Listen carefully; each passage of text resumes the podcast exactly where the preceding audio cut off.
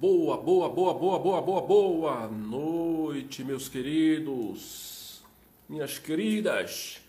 Estamos de volta, recomeçando depois de um dia de pausa, nossa na rota da identidade. Vamos colocar aqui já na rota da.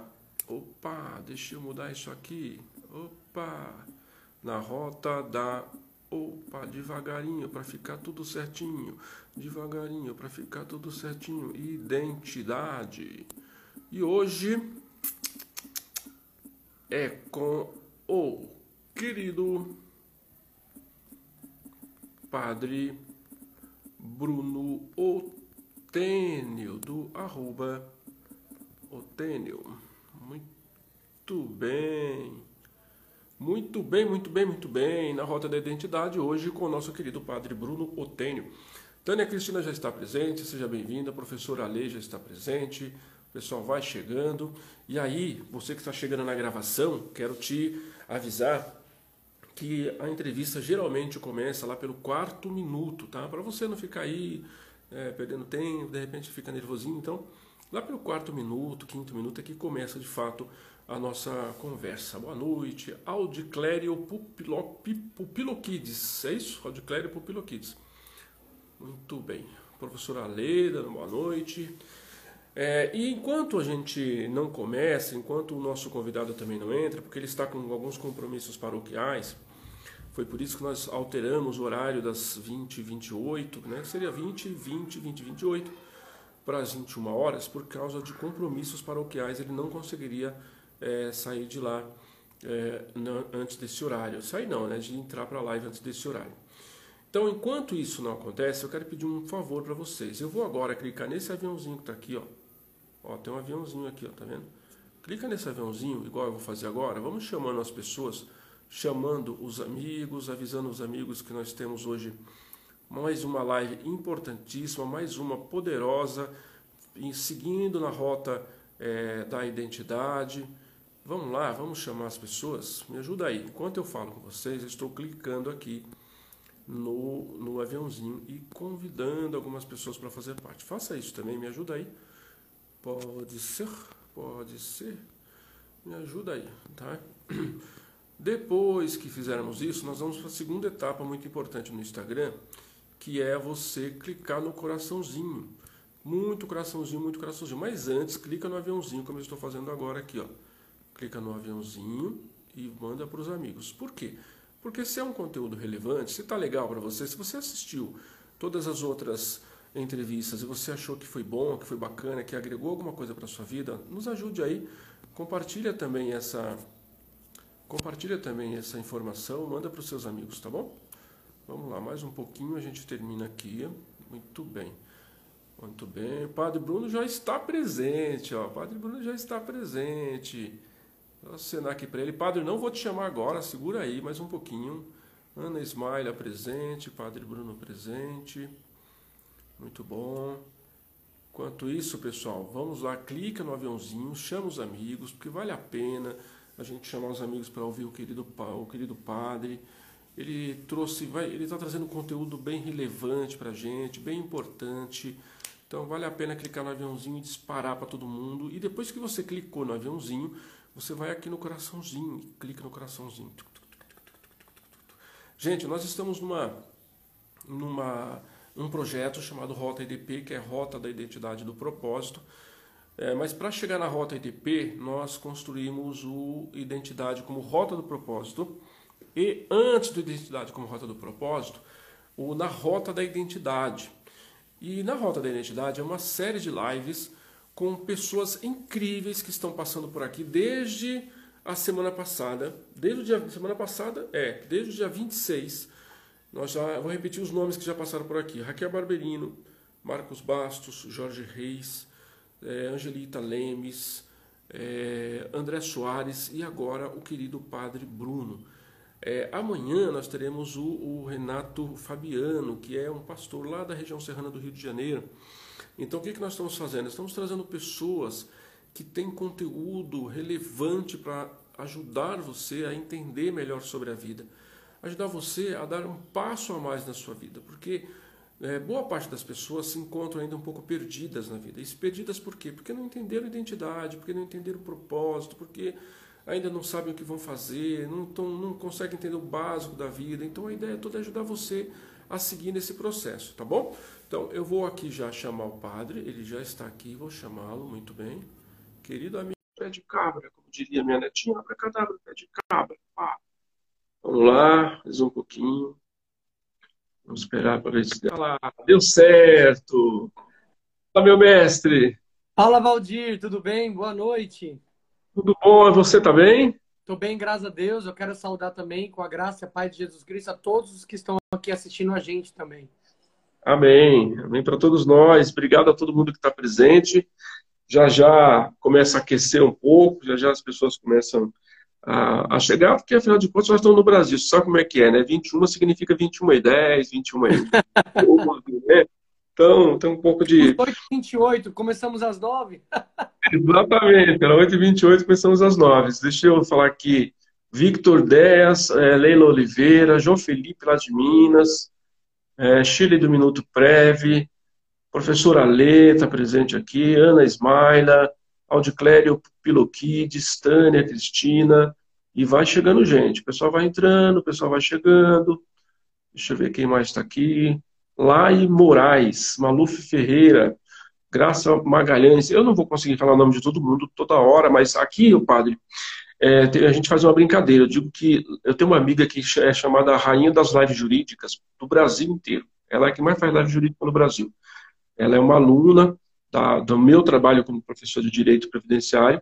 E aí, no meu perfil de direito previdenciário, que é lá no Direito Mastigado Ponto Oficial, eu também faço algumas lives com alguns professores ou outros ou advogados. E nós somos apelidados, ela de Xuxa e eu de Xuxo, porque a gente tem mania de ficar mandando beijinho para todo mundo que aparece aqui. Entendeu? Então, tem mania de ficar falando para todo mundo. Porque eu acho que é uma forma de dizer para as pessoas obrigado, né? Porque elas estão parando algumas coisas na vida delas, parando um tempo lá na vida delas. Leonardo, Eliane, William. Então, dá um abraço para todo mundo que vai chegando. Professora Angelita Lemes, do Saca Prévio, poderosa professora, esteve conosco na semana passada. Estourou tudo aqui, estourou positivamente falando. Vai chegando gente, muito bem. É, querido amigo, querido irmão, vou chamar assim, que a gente é, tem uma sinergia aí que você, eu já disse que você é muito atrativo, você não é, você não repele. Então isso é legal. Primeiro, muito, muito obrigado pelo, pelo aceite de estar presente conosco aqui para trazer um pouco da, do conhecimento que você tem, da experiência de vida que você já adquiriu, é, do aprendizado né, que você já absorveu e pratica todos os dias, porque eu sei que você já absorveu muito conhecimento sobre muita coisa, sei que você é muito polivalente. Então, muito obrigado por, pelo aceite, por você estar aqui conosco nessa noite, tá? É, então, eu vou começar te dando, te ofertando a, as palavras, as suas palavras iniciais, para você dar o seu boa noite aqui para todo mundo. Agora que nós vamos começar. Ah, que bom. É, então, primeiramente, eu quero agradecer a você, Valdir, pela, pela graça dessa entrevista e pela honra de me, né, que o senhor me dá para conseguir né, responder, partilhar esses, esses momentos, esses conhecimentos tão profundos da nossa identidade católica, mas também né, de alguma maneira, uma identidade humana. Eu sempre gosto de dizer isso, né? Nós, nossa identidade católica ela está muito ligada à própria antropologia, ao próprio ser ser humano, né? Então isso é muito bonito para nós podermos conhecer. Não é só uma questão moral e doutrinária, é uma questão de ser mesmo, uma questão existencial.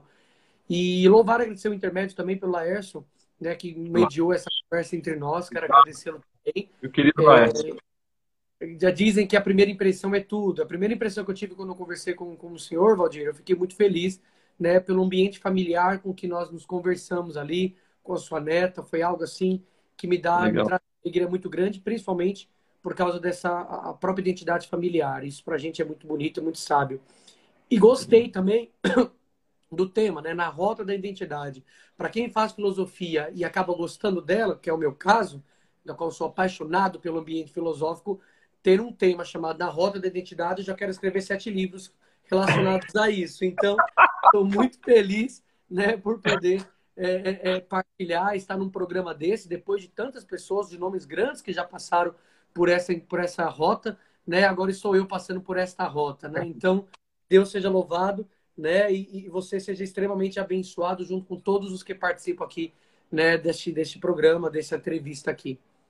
Amém, muito obrigado. É, na Rota da Identidade é bem sugestivo, é o nome de livro, né? É o nome de um livro. Quando ele veio, é, para mim veio realmente um livro. Quando veio o título, é, veio realmente um livro e é, eu imediatamente eu percebi que é, não era uma coisa minha, não era meu, isso isso foi dado, né? Isso veio de cima. Então, é, não pensei duas vezes em, em, em, colocar na prática, porque eu percebi que era algo para fazer diferença na vida das pessoas, como tem feito nesses dias. E a partir disso, nós já até ampliamos é, o projeto, porque eram, para ser sete entrevistas, e nós já estamos com 15 na lista, e vamos, vamos tocar mais um pouco, porque está é, tá muito perceptível a necessidade que as pessoas têm é, de, de passar por esse processo de entendimento da identidade. Eu já fiz muitas imersões, muitas coisas, e eu percebi ao longo desse período que 10% das pessoas que fazem imersões, seja inteligência emocional, PNL, barra de Axis, Theta Healing, seja lá o que for que ele fez, é, 10% das pessoas, entre 8,5% e 10%, acabam tendo realmente um impacto muito rápido, muito modificador na vida delas. Os outros 90 e 90, 92, em que pese passar meses, apenas mais uns 10% deles conseguem fazer uma mudança. Os outros 87, que seja, não acontece absolutamente nada na vida deles. Eu fui entender, fui buscar entender por quê. Uma vez que essas pessoas ouviram a mesma coisa, do mesmo ministrante, no mesmo local, com a mesma energia, e alguns despertaram e outros não. E, por fim, eu entendi que o problema é propósito. O problema é propósito. Enquanto a pessoa não entende propósito, ela não consegue planejar, não consegue visualizar, não consegue colocar nada em prática, não consegue fazer nada. Ela vai para a igreja, ela reza, ela faz promessa, ela faz caridade, ela é voluntária, ela é uma pessoa boa, é uma pessoa honesta, é uma pessoa do bem, mas a vida dela fica estagnada, porque ela não consegue enxergar nada além daquilo, não é? E, e aí, fazendo um trabalho, eu comecei a fazer um trabalho com propósito. Quando eu comecei a fazer o trabalho com propósito, eu identifiquei que para chegar em propósito, nós tínhamos ali mais uns três degraus. Que o primeiro, o degrau imediato para chegar lá seria a identidade. Mas para chegar à identidade era preciso mexer um pouco com, com, algumas crenças, com algumas coisas. Então, aí você, aí foi que eu entendi por que, que imersões não funcionam para todo mundo. Porque as imersões não foram construídas para funcionar para todo mundo. Porque se funcionar para todo mundo, se eles entregarem o que deveriam entregar, as pessoas vão perceber que elas não precisam dessas imersões. Elas vão se conectar com o seu eu divino, vão se conectar com a sua chama divina, elas vão ver que elas não precisam, e aí vão esvaziar esses eventos, vão esvaziar algumas coisas. Então a gente começou a fazer o trabalho com a identidade. Foi quando depois, ao longo do período, surgiu o, na rota da identidade. Eu não sei onde isso vai dar, meu irmão. Eu não sei o que vai acontecer. Não sei o que vai acontecer daqui a um mês, não sei onde isso vai dar, mas eu tenho a sensação que a gente vai fazer algum barulho por aí, em algum lugar, e a gente vai ter bastante pessoas com uma nova mentalidade espalhada por aí. E hoje, hoje, esse bate-papo com você aqui vai significar muito para muita gente, tenho certeza absoluta disso. Então, obrigado a todo mundo que está aí. Eu quero começar fazendo uma pergunta bem clichê, mas ela é muito profunda. Quem é o padre Bruno Otênio? E qual é a jornada desse padre? Eu acho que essa, essa pergunta, o, Valdir, é uma pergunta que a gente responde sempre de modo muito grosseiro, né? Porque é uma pergunta que a gente vai respondendo ao longo do nosso existir, ao longo da vida, né? Aquela pessoa que fala para mim, fala, padre, eu sei quem eu sou. Eu já fico com o pezinho atrás. Eu digo, olha, eu acho que você está se conhecendo cada dia mais, cada dia melhor, você está se percebendo mas de fato, até o final da vida, nós ainda vamos começar a identificar quem somos de fato. Né? É um processo. As pessoas precisam entender isso. Nós temos a vida em nós, mas o viver é um processo. O viver não é um ato único. O viver é um processo, ainda que a vida esteja em nós, né? Então, o Padre Bruno, ele tem 29 anos, é guarulhense, brasileiro, está em São Paulo, na Grande São Paulo, uma Guarulhos, uma da cidade de São Paulo, né? É padre, né? Eu sou padre, talvez essa seja a coisa mais concreta que eu posso dizer sobre mim, né? Sou padre, né? E sou formado em filosofia, sou formado em teologia, tenho uma especialização em logoterapia e análise existencial, do qual eu amo e sou apaixonado por Viktor Frankl. Estou fazendo um estudo muito particular sobre a teologia, a psicologia tomista, né? Propriamente São Tomás de Aquino, dentro das questões antropológicas, da busca das virtudes, tudo. E amo, amo quem sou, né? Amo ser padre, amo meu povo, amo celebrar a missa. Tem a coisa que eu mais gosto de fazer é celebrar a missa. Né? Me sinto muito jovem ainda, adoro animes, adoro desenhos, adoro filmes de terror, adoro rock. Né? Se alguém falar mal de Aerosmith, Guns N' Roses, Bon Jovi, vai uma encrenca muito grande. Né? Adoro um bom rock. E desenho, né? Fui professor de desenho durante um tempo, então a área cultural e artística, questões de desenho, de cultura de artes, assim, de pintura, eu sou apaixonado, né? Sou Uau. um leitor assíduo de Tolkien de Lewis, né? Que escreveu O Senhor dos Anéis e Crônicas de Nárnia. Fiz uma iniciação científica, né? Dentro desta área mesmo, a, teologia na literatura de Tolkien, né? Ou seja, teologia e literatura. Fiz um, um, um trabalho de união dos sistemas e amo, amo isso, né? Amo ser padre, amo realmente pegar a palavra de Deus, creio que o evangelho pode ser pregado de várias maneiras, não de uma maneira muito estática, mas creio na diversidade, já que o evangelho é uma coisa sempre viva. Se é viva, ela consegue se adaptar às várias realidades que existem. Creio, então, absolutamente nisso. E, e, e creio em fazer o que estou fazendo aqui, né? Falar de Deus aonde eu tiver a oportunidade de poder falar. Este sou eu, Padre Bruno. Surpreso com uma coisa, você tem 29 anos? 29 anos. 29 anos? Meu Deus! Onde você, quando você estudou tudo isso, meu irmão? e continuo, né? Tem minha biblioteca, é posso fazer, né? Meu, olha, ele estudou tudo isso e curte todo um monte de coisas, como ele falou aí. Mas isso é importante, porque isso demonstra uma coisa que a gente fala muito, e que é importante trazer alguém que tem essa, que, que tem essa vida. É, nós podemos fazer muito mais do que nós fazemos. Nós podemos fazer muito mais, podemos nos dedicar muito mais, né? Quando a pessoa diz, eu não tenho tempo, eu não tenho tempo, eu não tenho condições de estudar, eu não tenho tempo para ler porque eu trabalho e depois eu. Não, o que falta mesmo é desejo, o que falta mesmo é vontade, é assumir aquilo que você fazer e dedicar tempo a isso. Porque o mais engraçado é que as pessoas não sabem, que algumas pessoas não sabem, né? As pessoas, é que você talvez hoje não, não veja tempo para fazer, mas à medida que você decide fazer, é muito curioso isso. À medida que você decide fazer, você vai percebendo que você ainda tem muito mais tempo para fazer muito mais coisas. É um negócio meio, meio, meio é, doido de se pensar, porque não dá para a gente. Verdade, Valdir. A gente, eu, eu, eu, imagino que assim, a gente dedica tempos daquelas coisas que nos interessam de fato, né? Então a gente sempre dá um jeito, sempre arruma um, um, um tempo para isso e mais um pouco, né? Na verdade, assim, se as pessoas fossem um pouco mais organizadas com sua vida, eu acho que o princípio de ordem está faltando nas pessoas, principalmente no nosso tempo. Se as pessoas tivessem um princípio de ordem para ordenar, ou ao menos tivessem uma agenda organizada, as pessoas perceberiam que ela tem muito mais tempo do que ela imagina. Né? O é problema verdade. é que, e se a gente, a gente fala, eu vejo um monte de gente falando, ah, eu precisava de mais tempo, mais três horas, né, 20, 27 horas da minha vida. Você ainda ficar sem tempo se a sua vida não for organizada. É né? então, mesmo. eu acho que assim, é uma questão de buscar ordem, ter um de ordem, a gente consegue se organizar. Muito bem. Você falou aí na sua, sua inicial sobre antropologia, que é uma coisa que você que está intrínseco em você. Para mim, isso está intrínseco em você, esse estudo. É, a gente tem aí a antropologia a teológica e a social, né, das ciências sociais da antropologia. Tem diferença entre as duas? Qual é a diferença das duas? Qual é o caminho que essas duas vão ir? Ou, e, elas, em algum momento, se encontram? Sim, eu acredito que sim. Por exemplo, eu vou pegar, vou começar do final, né? Da convergência que pode acontecer. Por exemplo, nós estamos aqui no programa chamado A Rota da Identidade, né? Se nós olharmos para o povo brasileiro, não tem como falar do povo brasileiro, do seu modo de ser, sem citar a Igreja Católica de uma maneira.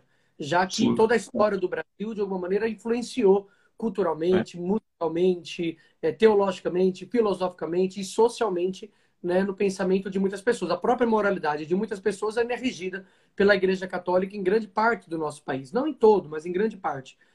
E então, de alguma maneira, elas convergem. Por quê? Porque quando a gente analisa o homem de modo teológico, a gente analisa a partir da ótica divina, ou seja, daquilo que é a, a, o pensamento divino sobre o ser humano, daquilo que é a revelação de Deus sobre cada um de nós, mas também nós revelamos de alguma maneira como esse pensamento de Deus e aquilo que está intrínseco na nossa natureza nos faz nos relacionar um com o outro. Então, o ser humano, de alguma maneira, por causa da sua natureza antropológica, ou seja, por causa do seu modo de ser, ele implica numa relação social. Se a gente parar para pensar que nós somos imagens, nós fomos criados a imagem e semelhança de Deus, e aqui eu evoco um pensador chamado Scott Hahn, ele é um pensador católico muito capaz, ele diz que se nós somos criados e semelhança de Deus, por exemplo, e nós cremos na família, nós temos aí justificado em Deus a própria família. É, Deus é Pai desde toda a eternidade. Deus é Filho desde toda a eternidade. E Deus é amor, o Espírito Santo, desde toda a eternidade. Então, se eu sou criado em mais semelhança de Deus, talvez isso explique porque o ser humano sozinho ele se, se afoga. Porque o ser humano constrói família em todas as culturas, em todos os lugares. Porque ele foi criado em mais semelhança de Deus, que é trindade, que é relação, que é amor, que é uma comunhão de pessoas do único Deus e que me leva, então, praticamente, a conseguir né, a viver em comunidade, em comunhão com as pessoas. Eu construo sociedade, eu construo comunhão por causa da minha própria natureza humana de construir relações. Né? Bento XVI, ele vai dizer no seu livro sobre a, a, a liturgia que o, o, ser humano, por exemplo, ele trabalhando um pouco a teologia do corpo, ele vai dizer que o ser humano, o seu corpo, a sua imagem, aquilo que ele mostra dele de modo material, ele é uma ponte e uma fronteira. Ele é uma fronteira porque aquilo que eu sou não é o que você é. Então existe uma diferença entre eu e você. Existe algo que faz com que seja eu que não seja você, que é quando a gente trabalha as questões do ser. Existe alguma coisa em mim que faz com que seja eu, né? Alguma coisa em você que faz com que você seja você.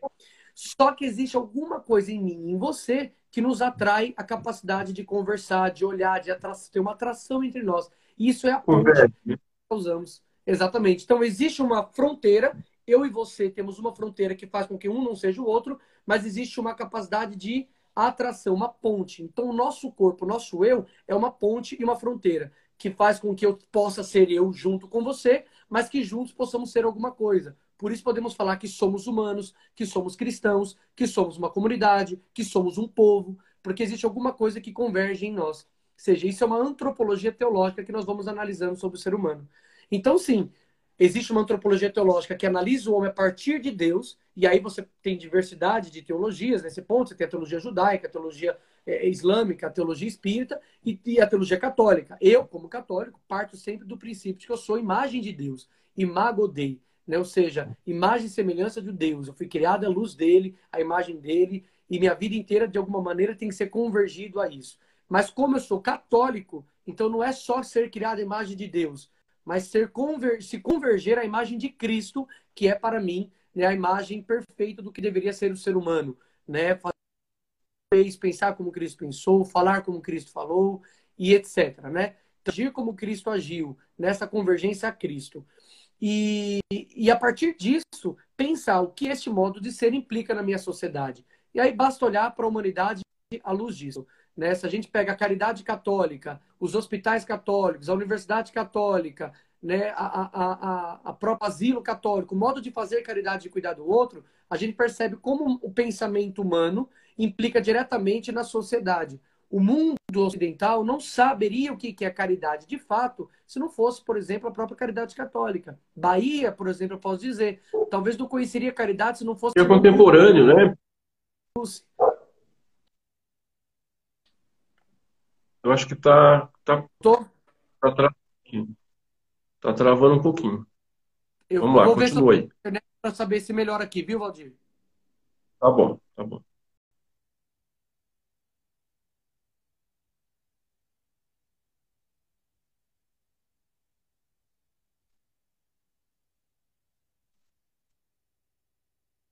Travou.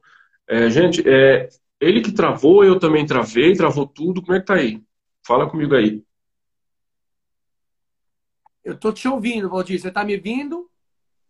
Eu tô te vendo e ouvindo agora. Tá, eu só não estou me vendo, mas não tem problema não. O importante é ver você. Nós estamos te vendo, nós estamos te vendo. Aí, aí então maravilha. Eu não consigo me ver, mas não tem problema não. Vamos lá. Deixa eu ver se Ah, então é, é, o, é, o, então é problema do Instagram, porque isso acontece às vezes com o Instagram.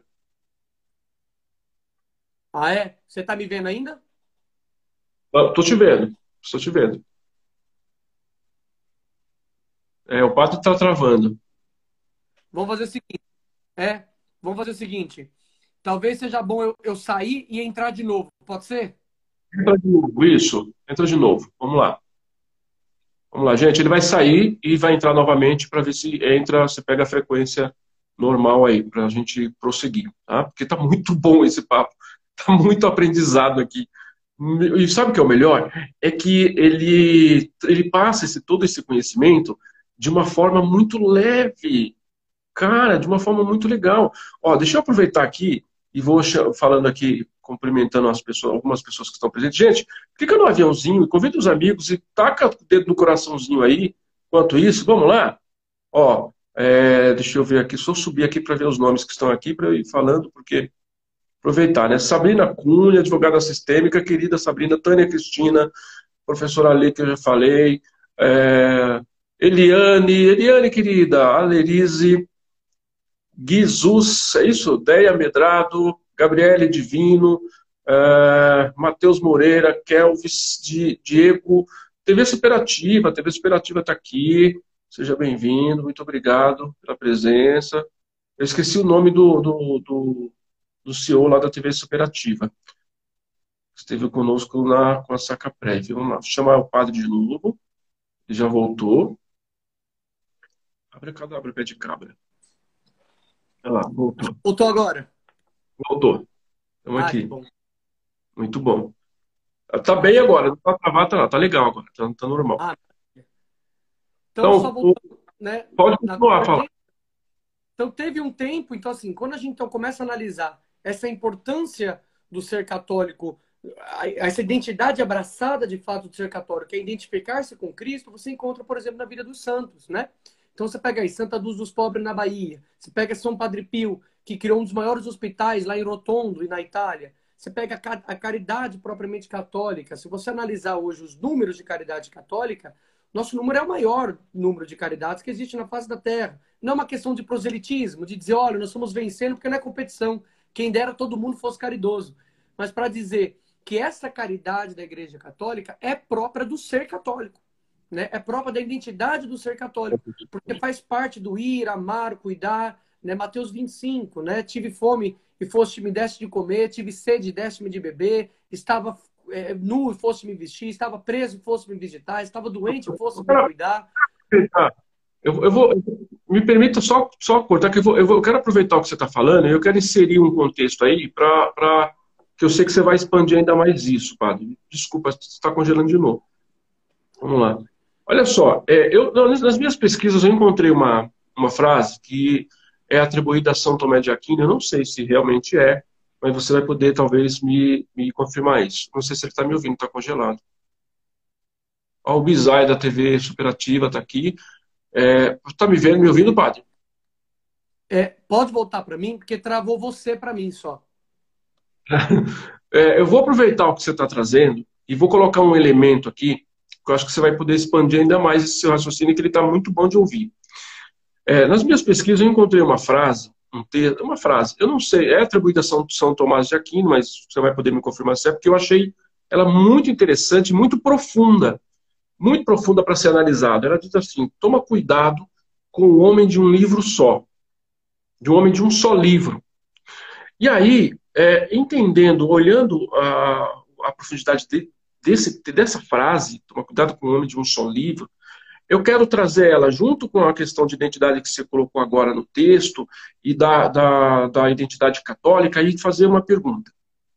É, somando tudo isso, a identidade católica, é, ela é uma identidade específica, você já está me trazendo um elemento parecido com isso, é, e aí nós temos, e é possível a gente pensar numa identidade do ser católico, essas duas convergem ou elas são divergentes? E a gente, quando fala, toma cuidado com o nome de um só livro, é, a profundidade dessa, dessa frase pode impactar nessa construção dessa identidade, inclusive do ser católico? Com toda certeza. Ela pode influenciar e influencia muitas vezes, né? Porque, por exemplo, para nós católicos, e aqui não é nenhum, é uma frase romântica, não, porque geralmente quando os católicos os santos, por exemplo, quando fazem, é, formulam frases, eles formulam depois de anos de experiência de vida. É... Uhum. Homens de um livro se a gente pegar numa maneira é, apenas intelectualista, já seria um problema. Né? Um homem de um livro só não consegue adquirir cultura. Né? Nós sabemos que um dos modos mais concretos de adquirir cultura é lendo muito, lendo as coisas que foram escritas por outras pessoas. Né? Mais diversos Mas, possíveis, né? Quando a gente olha especificamente para a vida dos santos, o grande livro, né? O grande livro, não sei se você consegue me entender bem, se travou aqui, porque eu acho que travou um pouco para mim. Travou, mas estou te ouvindo. Tá ouvindo bem, Valdir? Ixi, travou tudo. Agora aqui. travou de vez. É, agora tá travando mesmo. Tá me ouvindo bem? Agora, tá, agora voltou. Voltou. Voltou? Voltou. Ah. Então, assim. Você falou no, no, no livro grande. Voltou? voltou, voltou, vamos lá. Voltou, sim. Você parou no grande livro. É, voltou. É, mas é, é dia tá. mesmo. É o dia. livro, de fato. Tá. O grande livro, de fato, para a Igreja Católica é a sua própria vida. Né? Então, assim, aquele homem que não sabe é, conhecer a ti mesmo, ler a sua vida, junto às tradições que te trazem, junto às pessoas que estão ao seu redor, junto com as vidas que estão ao teu redor, ele não consegue identificar o que é ser católico de fato. Por isso, né, e aqui não é nenhum ataque, tá? Eu espero que todos me entendam, aqueles que não são católicos. É por isso nós não, não aderimos, por exemplo, ao princípio da sola escritura, né, que é somente a escritura. Porque senão nós ficaríamos presos somente na Bíblia, ainda que a Bíblia seja para nós a regra de vida, ainda que a Bíblia seja para nós um livro que nos ensina como viver. Ainda assim, a história da vida dos santos, a vida das pessoas, a vida das senhorinhas da comunidade, a vida dos pobres, a vida das pessoas que estão ao nosso redor, também influenciam de alguma maneira no meu modo de viver. Então, o livro de uma vida, um, um homem de um livro só, é o homem fica preso e limitado a um uma só coisinha. E, e, enquanto isso, nós precisamos aprender de fato, né? Isso é um princípio bíblico. Leia de tudo, retenha o que é bom. Né? Então a gente precisa também aprender da vida do outro aquilo que é um pouco da vida de Deus também escondida na vida do irmão. Deus se esconde na vida do irmão. E é isso que as pessoas precisam entender. A partir do momento que eu entendo que todo ser humano foi criado à imagem e semelhança de Deus, eu entendo que todo ser humano, de alguma maneira, né, traz um traço de Deus e eu preciso identificar esse traço de Deus na vida de cada pessoa. Então, eu não posso então ficar preso somente ao livrinho que me interessa, mas eu também tenho que me abrir de alguma maneira ao livro da vida das pessoas. Então, junto à Sagrada Escritura, existe o livro da vida. E é na vida que a graça de Deus vai agindo. É onde a tradição vai se, com, vai se concretizando, a tradição vai sendo passada de vida por vida. Porque se fosse assim, seu Valdir, Quantas pessoas no tempo medieval eram analfabetas e só viviam através das pregações que ouviam? É, e, só, e, era tudo verbal, né? A transmissão desse conhecimento era verbal, né? Né? O, a própria o santuário de Aparecida. Por que, que tem aqueles grandes ícones do alto? Né? Exatamente porque é, é chamado de o livro dos pobres, ou seja, o livro daqueles que não podem ter uma Bíblia na mão para poder ler estudar. Então, pelas imagens, né, pelos ícones, elas vão sendo catequizadas de alguma maneira. Né? Elas vão sendo, de alguma maneira, ensinadas através da Bíblia de imagens, né? a Bíblia dos pobres, a Bíblia dos simples. Né? Muito, muito, muito interessante. Agora, é, pegando, eu gosto de ficar pegando elementos, porque você vai trazendo, você vai trazendo umas coisas assim que vai dando uns insights muito malucos na mente da gente. É, quando a gente fala, pega é, é esse contexto que você acaba de trazer.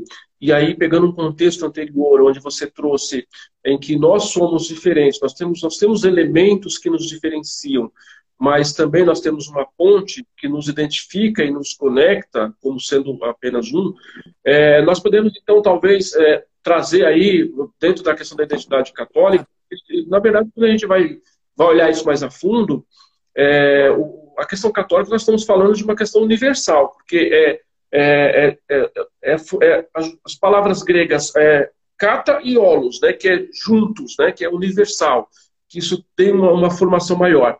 Então, nós somos, nós, nós conseguimos manter a nossa individualidade ao mesmo tempo que, com, que, com, que compusemos, que fazemos parte de um ser maior, de uma coisa maior. Né? Então, ou seja, nós estamos inseridos num contexto divino, todos estamos inseridos no mesmo contexto divino, porém, Deus nos deu ainda a possibilidade de nos independer, de sermos indivíduos, de termos a decisão do nosso caminho, do que nós podemos fazer, de um livre-arbítrio, né? A gente tem essa individualidade.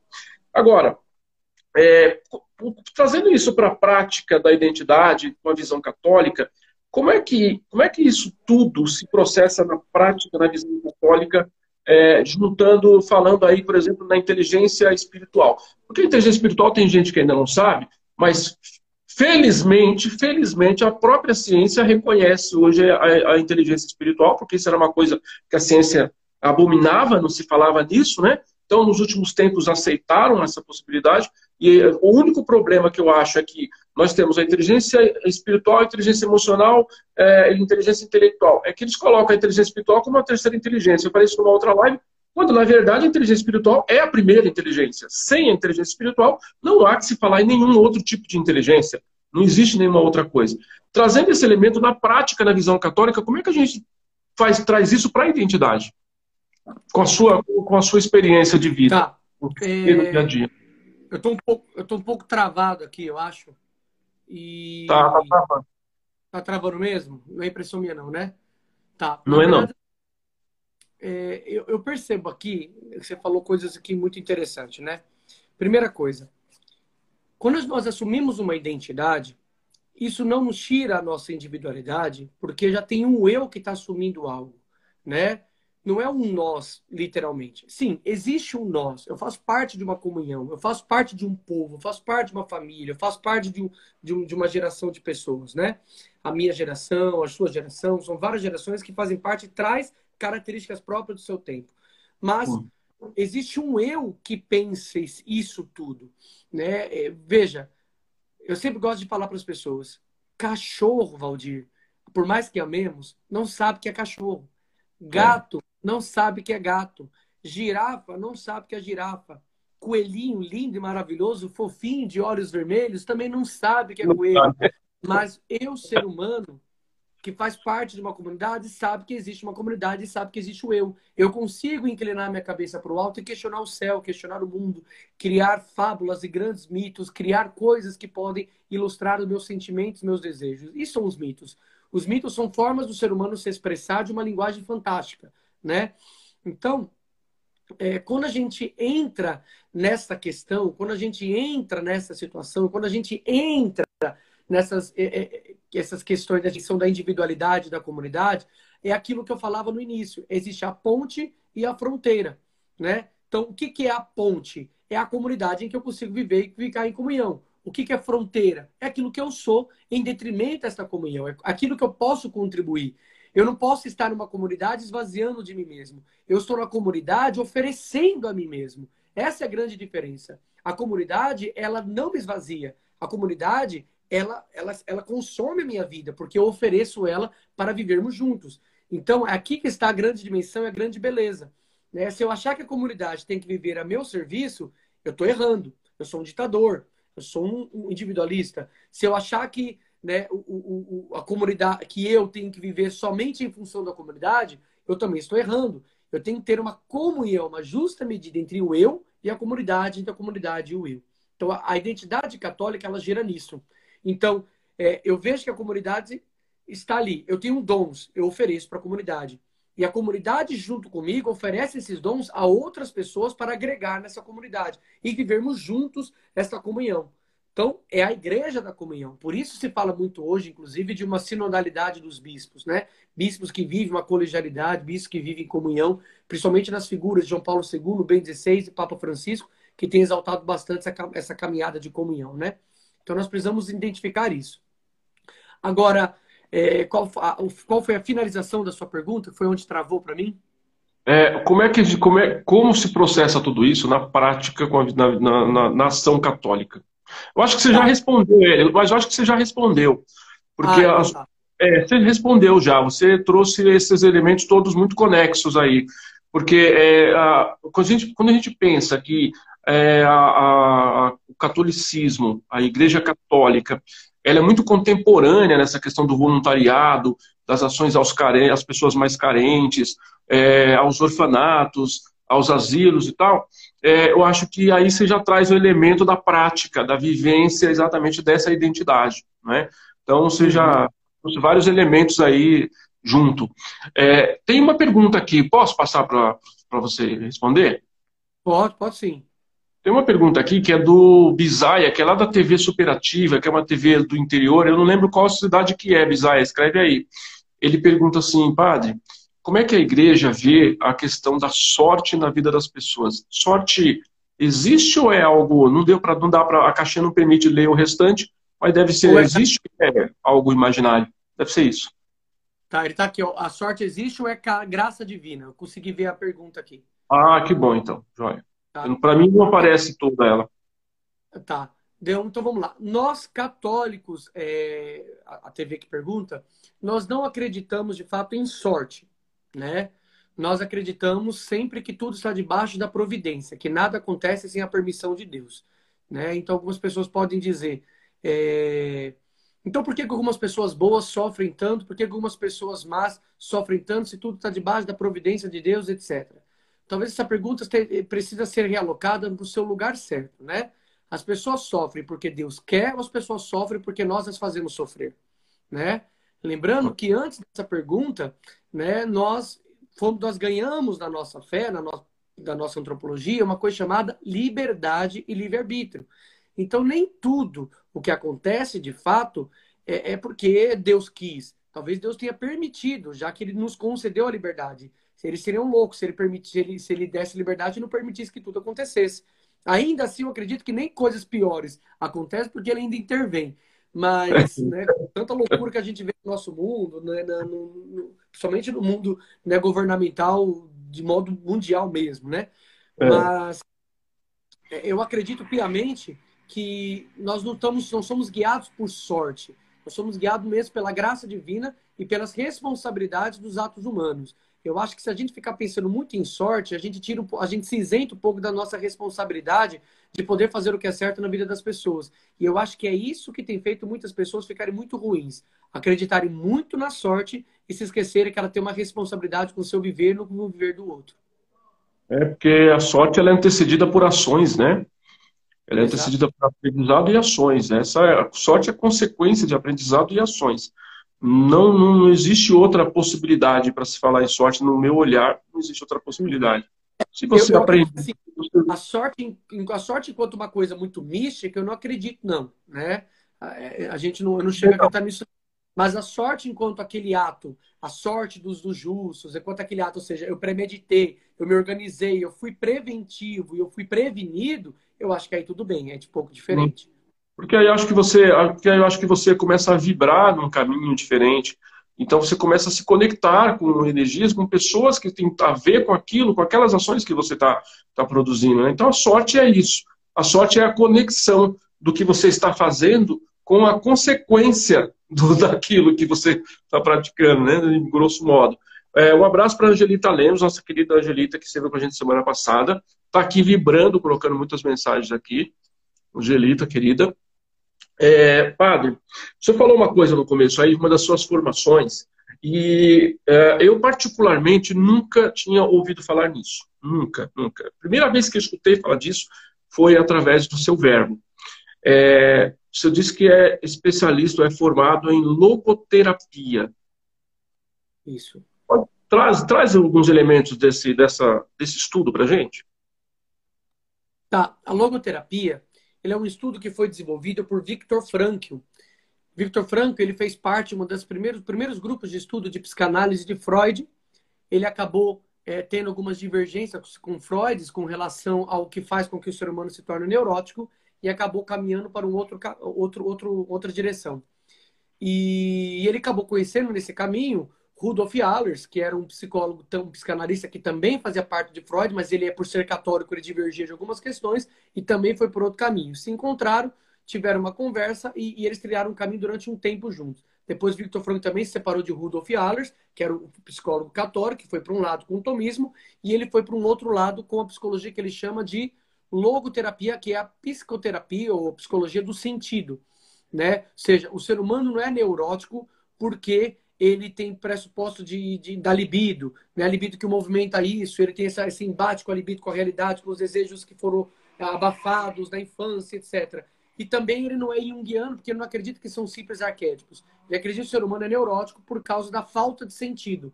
Né? Porque como o ser humano ele busca sentido na vida e as coisas começam a se perder por faltas de base, ele precisa retornar uma base concreta na sua vida para poder reencontrar um sentido, uma finalidade. Então ele trabalha com princípio e finalidade. O ser humano, em princípio, é um ser que busca sentido e a sua finalidade é realizar-se nesse sentido. Então, princípio, buscar o sentido. Finalidade, se realizar nesse sentido, né? Então, quando ele perde os seus princípios, ele não consegue encontrar um caminho. E quando ele não encontra o caminho, ele não sabe para onde caminhar. Se não sabe para onde caminhar, ele começa a ficar sem rumo. Começa então a cair na falta de sentido, depressão, é, suicídio. Aí começa a ficar jogado no mundo. É um ser que é jogado no mundo. Para Victor Franco, nós não somos um ser jogado no mundo. Nós somos um ser que possui um princípio de sentido. Portanto, de alguma maneira, nossa alma, nossa vida, nosso coração busca um caminho a trilhar. Ele descobriu isso nos campos de concentração, quando ele estava preso, né, lá ele estava junto no campo de concentração e começou, você vê, né, é só um psicólogo e filósofo para fazer uma loucura dessa, né? Ele estava lá no campo de concentração e ao invés de se preocupar em sobreviver, ele preocupou-se em ficar analisando quem sobrevivia. Ou seja, ele não estava muito ligado para a vida dele. Ele estava ligando assim né, para saber quem sobrevivia. Ele começou a perceber que aqueles que não tinham esposa, filhos ou nenhuma religião dentro do campo de concentração morriam mais cedo, eles morriam antes mesmo né, de, de, de se levar à tortura. E quem tinha alguém para esperar, alguém para encontrar para além dos campos de concentração, eles lutavam até o fim para tentar sobreviver, para poder se encontrar. Então ele percebeu que de alguma maneira o ser humano se transcendia.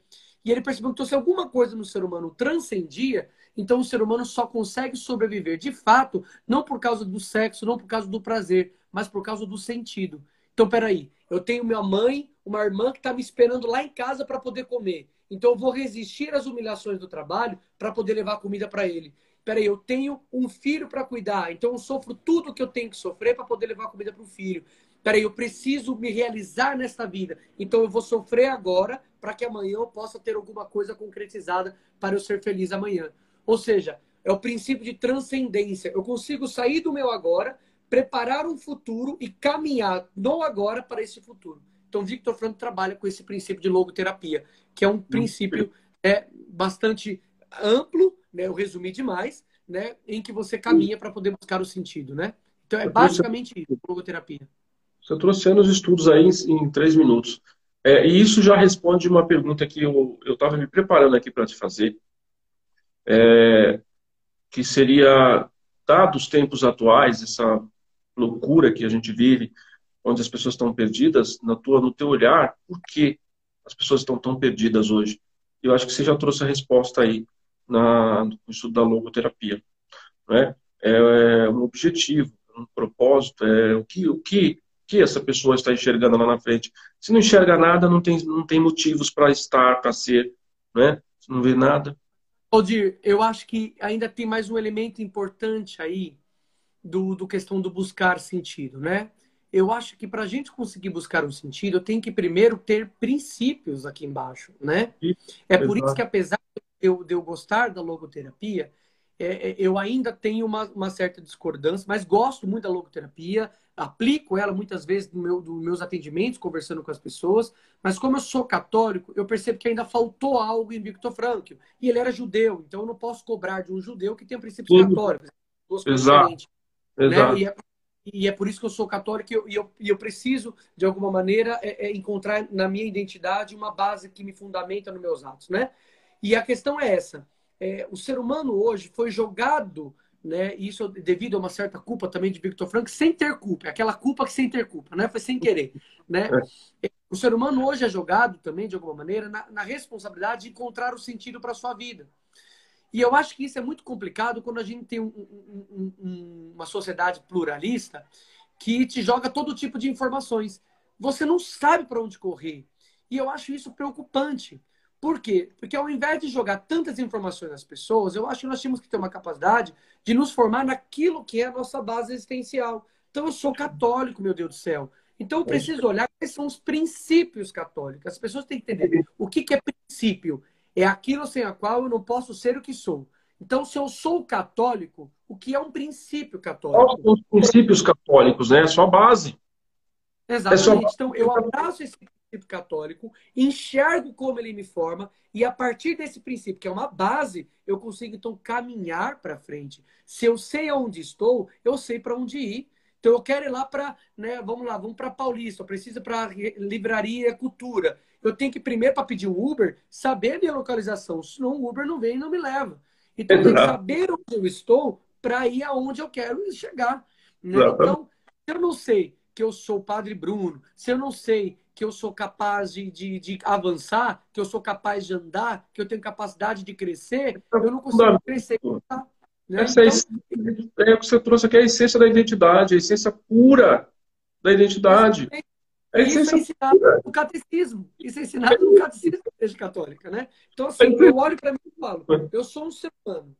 E sendo ser humano, quais são as minhas coisas de ser humano? Então, eu tenho corpo. Quais são as coisas do corpo? Então, eu tenho sentidos, por exemplo, visão, audição, tato, paladar, olfato. Mas, além disso, eu tenho necessidade fisiológica. Então, eu tenho frio, eu tenho calor, eu tenho vontade de, ir no banheiro, eu tenho vontade de comer, eu tenho medo, eu tenho desejos. Pronto, isso é do corpo, pressuposto psicológico, do corpo, tem temperamentos, personalidade, ponto.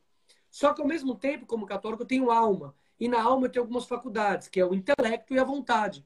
Então, a vontade busca o bem, o intelecto busca a verdade. Então, pronto, juntando isso, eu começo a caminhar. O que, que é a verdade? Se a verdade é um bem, minha vontade quer. Se a vontade quer, eu consigo ordenar tudo que é do meu corpo para essa verdade e para este bem.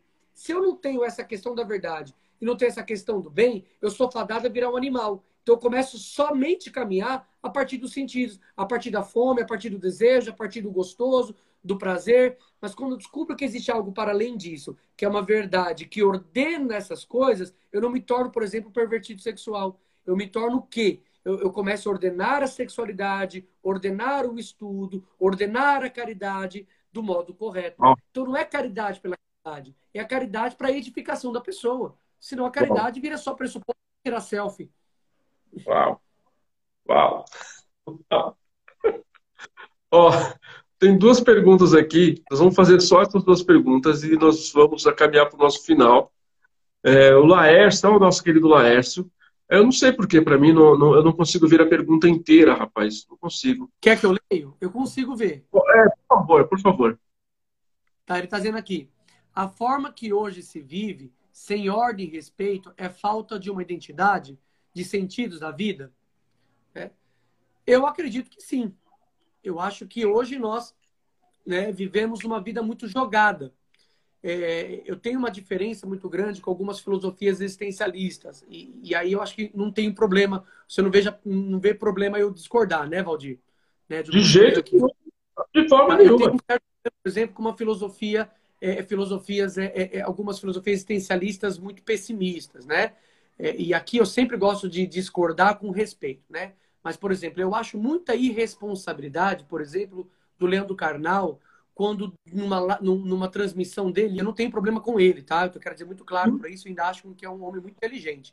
Mas eu uhum. tenho problemas, por exemplo, com o Leandro Carnal, quando ele fala que nós não temos sentido na vida mesmo e que nós somos, estamos presos né, ao, ao nada, a dois nadas. Do nada eu vim, para o nada eu vou, eu vou voltar. Né? Isso é típico de um ateu dizer isso, obviamente, né? Mas eu acho uma irresponsabilidade muito grande.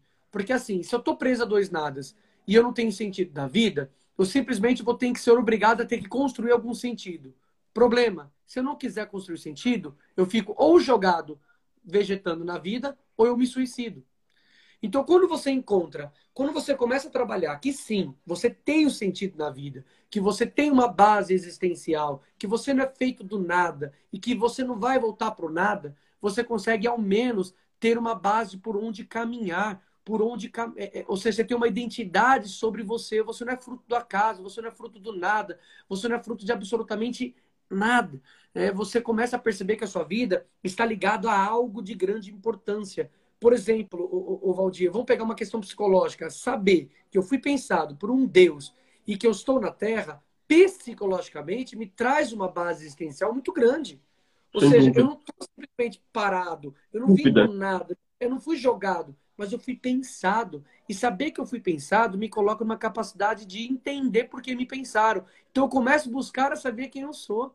Eu começo a buscar a saber né, por que, que me pensaram, então por que, que eu tenho dons, por que, que eu tenho capacidades, por que, que eu sou diferente do outro, porque eu fui pensado. Então talvez eu tenha que desenvolver essas coisas que deixaram em mim, que Deus deixou em mim. E aí entra a importância da família, a importância da comunidade, a importância né, né, de, de bons líderes. Eu acho que as pessoas hoje estão perdendo sentido porque faltam grandes líderes. E o maior líder que eu vejo que falta na nossa sociedade não é um líder político ou um líder religioso de fato, mas líderes dentro da família. São bons pais e boas mães que educam bem seus filhos. Os principais líderes que faltam hoje são bons pais e boas mães. É que, na verdade, quase não existe mais família hoje, né? Acho que esse é um é. grande problema da humanidade, né? Isso é um grande problema da humanidade. Uh, as, as, famílias não almoçam mais juntas, elas não, não, jantam mais juntas, elas não se falam mais, não se, elas se cruzam nos corredores das casas e quando vão ao banheiro. Quando um vai para o banheiro e o outro vai passar, elas se cruzam nos corredores da casa. Uma boa Exato. parte dela. E uma vez que não existe, uma vez que isso se fragmentou, se fragmenta a sociedade, a humanidade se fragmenta. Isso é um problema. E você acabou de responder aqui um questionamento aqui do Rodrigo Souza, que ele falou, padre, fala um pouco da responsabilidade da família na, da, na formação dos filhos. Né? Olha, Mas antes, Rodrigo Souza é um padre de Osasco, se formou comigo. por quê? Estamos juntos. Ah, lá, que lindo. Ó, e antes, mas aqui tem uma outra pergunta que é a do João Felipe, né? É, padre, como eu posso viver plenamente buscando o meu melhor? Mas aí eu vou pedir para o padre ler o restante, porque não aparece tudo para mim. Tá, tá sim. Padre, como eu posso viver plenamente buscando o meu melhor, mas sem temer a morte? Tá. A pergunta é muito boa. Né? É. A pergunta é muito boa. E é assim, João Felipe, é aquilo que eu estava falando antes, né? Se de fato não tem eh, nada me espera depois da morte, não tem por que eu viver. A morte ela se torna já se torna bem-vinda de agora. Se de fato eu acredito num Deus de misericórdia que esteja me esperando, a morte ela faz sentido. Mas eu não quero entrar aqui numa pregação católica, tá? Ainda que seja, ainda que fosse bom, né? Eu não sou proselitista, então eu não quero simplesmente fazer, mas eu não consigo falar nada a não ser da minha fé, tá? Porque de alguma maneira é a minha base existencial. Eu seria irresponsável também se eu simplesmente aconselhasse fora disso. Mas a questão é a seguinte: é, nós católicos temos um retiro chamado Retiro da Boa Morte. Por quê? Porque para nós pensar na morte é poder viver bem a vida.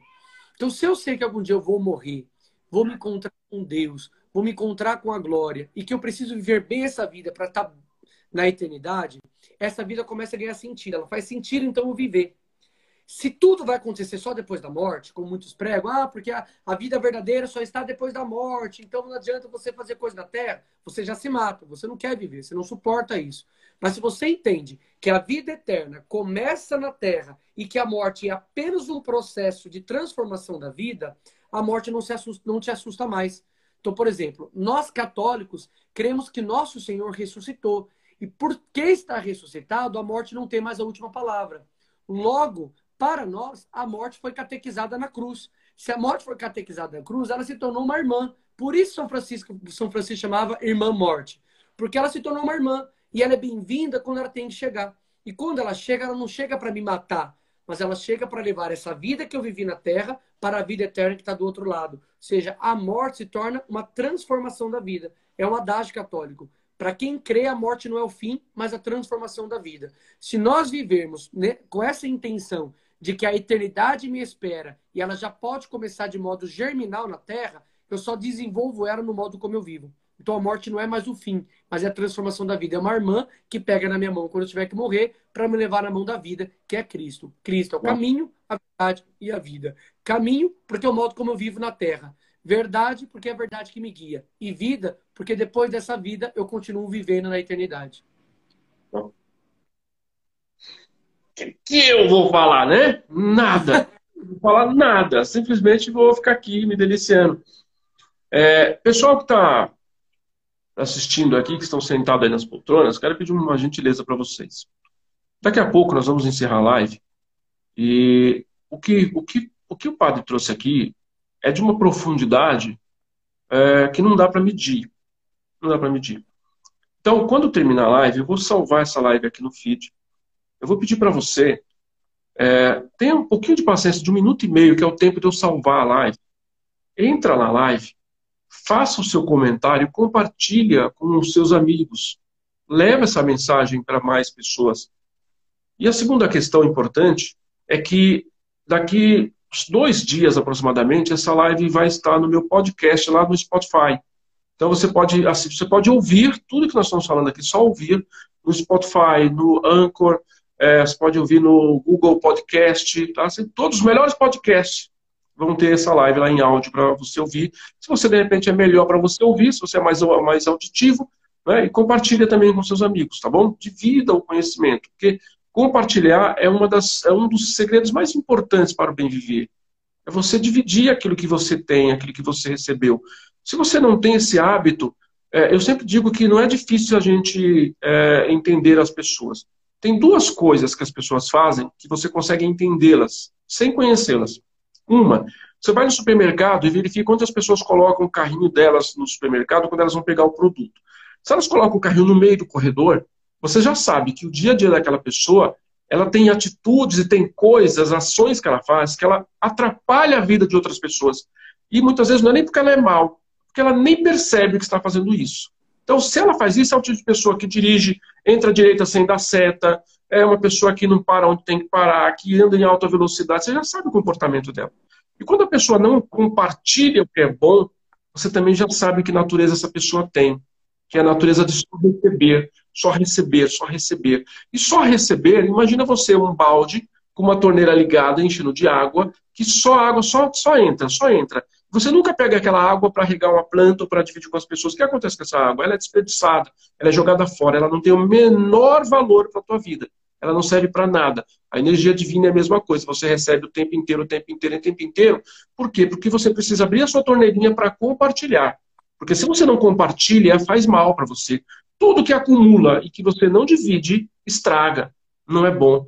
Então, depois você compartilha com seus amigos, leve isso adiante, porque vai valer a pena. Tenho certeza absoluta que só o ato de compartilhar o que o padre está falando aqui já vai fazer uma diferença na sua vida incrível que você não tem nem ideia que vai acontecer na tua vida. Isso é fato. Isso não é fantasia, isso não é fake, isso não é brincadeirinha de criança. Né? Isso é muito sério. Tá certo? Então, quando a gente terminar, não vai embora. Fica aí no meu, fica no meu perfil, dá uma olhadinha. Quando eu postar, você vai lá, faz um comentário, compartilha com seus amigos. Depois vai lá no podcast, no Spotify, localiza o podcast e compartilha também, tá certo? Meu querido, meu irmão, eu vou te dar agora as palavras finais para a gente encerrar nosso bate-papo. Eu queria dizer para todos que estão assistindo que, primeiramente, como sacerdote, como padre, quero pedir perdão a toda a sociedade que pode assistir, que eu sei que não tem só católico assistindo, tem pessoas de vários denominações e segmentos na vida, eu quero pedir perdão a vocês por tantos contra-testemunhos que católicos, padres, lideranças é, têm dado, às vezes, um contra-testemunho na sociedade. É, Perdoe-nos pela nossa humanidade falha. Perdoe-nos mesmo. Né? Quando digo tudo isso de um modo muito belo, não estou romantizando, não. Eu estou dizendo aquilo que me fez apaixonar, que me fez largar tudo para ser padre. Mas eu reconheço, e talvez o grande problema do nosso né, da nossa sociedade hoje é não saber tocar nas próprias feridas para poder trabalhar elas e entender até que ponto nós permitimos que as coisas ruins acontecessem a partir de nós. Né? Então, assim, eu quero pedir primeiro este perdão a cada um de vocês pelos nossos contra-testemunhos. Mas eu queria convidar cada um de vocês também a conhecer né, o nosso modo de viver, o nosso modo de pensar, a nossa doutrina e, e se apaixonar por ela, né? Tirar do que é melhor que ela tem para poder continuar fazendo bem o melhor que nós temos, o grande tesouro da nossa igreja, é a caridade que nós podemos fazer pelas pessoas. Né? Fé sem obras é morta. E as nossas obras testemunham a nossa fé. O que nós fazemos, de fato, é testemunho. De fato, muitos de nós somos imperfeitos e erramos. Mas não são os erros que mostram a história de uma construção. Mas são os grandes edifícios que mostram que foi certo e que foi um sucesso caminhar para a edificação. Né? Quando alguém criou a lâmpada, ele não criou de primeira ele teve que errar algumas coisas, até conseguir criar a lâmpada e a luz. Nós erramos também nesse caminho de tentar sermos melhor do que somos. Então, eu acho que a grande construção da identidade é lembrar que no processo de construção da sua própria identidade, você também erra.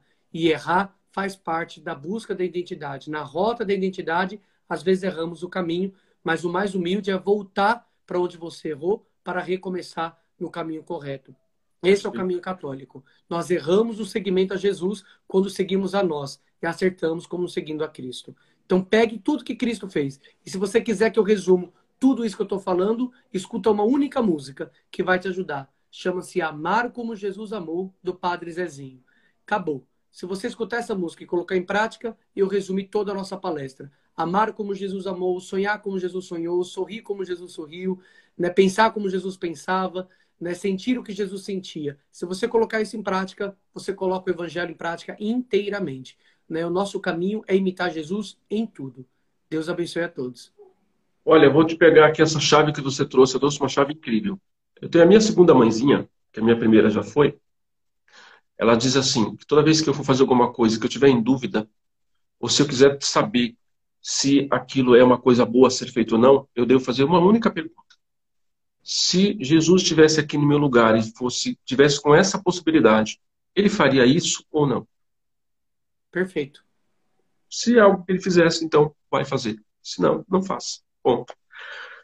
Querido, muito, muito, muito, muito, muito, muito, muito, muito, muito obrigado, muito grato por tua presença, pela luz que você trouxe aqui, pelas, pelo conhecimento profundo que você trouxe. Impactou bastante a vida de quem está aqui, vai impactar a vida dos outros que assistirão depois. É, eu posso falar muita coisa aqui para agradecer, ainda vai ficar devendo, não vai ser o suficiente pela gratidão que eu tenho nesse momento, pela tua presença. E, e, também agradecer a Deus pela essa oportunidade, por essa chance, e ganhei um novo amigo, aí, um novo e belo amigo. É, ser muito bem-vindo nas nossas vidas.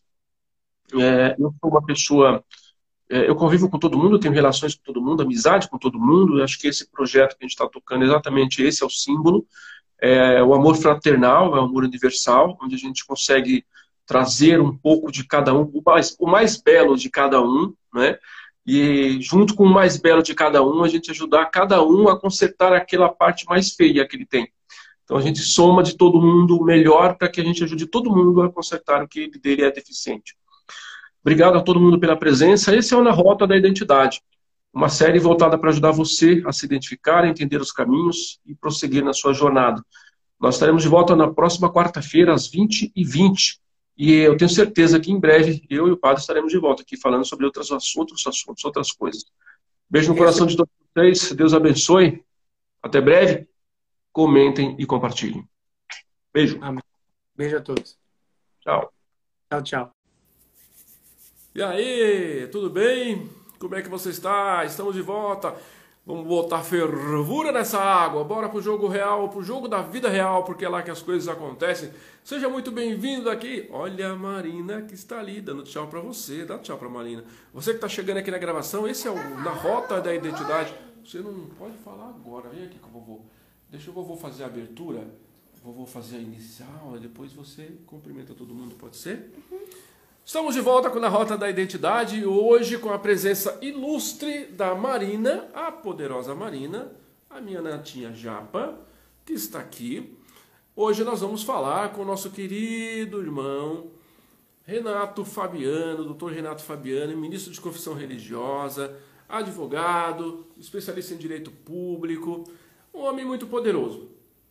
E eu quero agradecer a você que está chegando, que está entrando aqui, você que está na gravação, saiba que lá para o quarto minuto aproximadamente é que eu chamo o nosso convidado e nós estamos numa série de lives falando sobre identidade. Essa série de live tem o condão de despertar a consciência, a sua consciência, para você viver a sua identidade. E lembrando que identidade não é uma coisa que você vive fixo, ali parado, travado, mas é algo que você modifica a cada tempo, a cada período. Então a sua identidade pode ser mudada a qualquer tempo. Então é bom que você saiba disso. Então, nessa sequência toda, nós já falamos com coach, já falamos com um grande empresário, já falamos com budista, já falamos com espírita, já falamos com padre e hoje falamos com o ministro de confissão religiosa do Evangelho, já falamos. É, com quem mais já falamos? Com uma, uma, uma, empresária e assim vai. Nós vamos continuar nessa nossa, essa nossa jornada. Essa entrevista de hoje é a última da primeira série. Depois, lá para a semana que vem, nós retomaremos com a segunda série, tá? Segunda temporada do Na Rota da Identidade. Então, antes de chamar o convidado, antes de falar com o pessoal, meu irmão Breno, querido, meu querido. Coração, coração, Breno, coração. querido, Breno, querido. Coração, O Bre- coração. ah, Breno, a, a- a Marina está dizendo para você colocar coração aí. Coração, É, enquanto eu falo com você, eu vou fazer o seguinte, eu vou te pedir um favor, ó. Tem um aviãozinho aqui, ó. Esse aqui, ó. Clica nesse aviãozinho e vamos lá compartilhar com os amigos. Avisar para os amigos que nós estamos presentes aqui com conteúdo relevante. Enquanto isso, eu vou fazendo aqui, ó.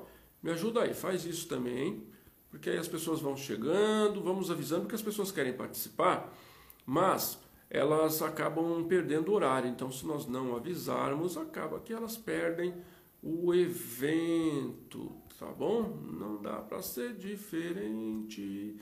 Vamos lá, estou clicando no aviãozinho, chamando todo mundo. Hoje nós temos a presença ilustre da Marina.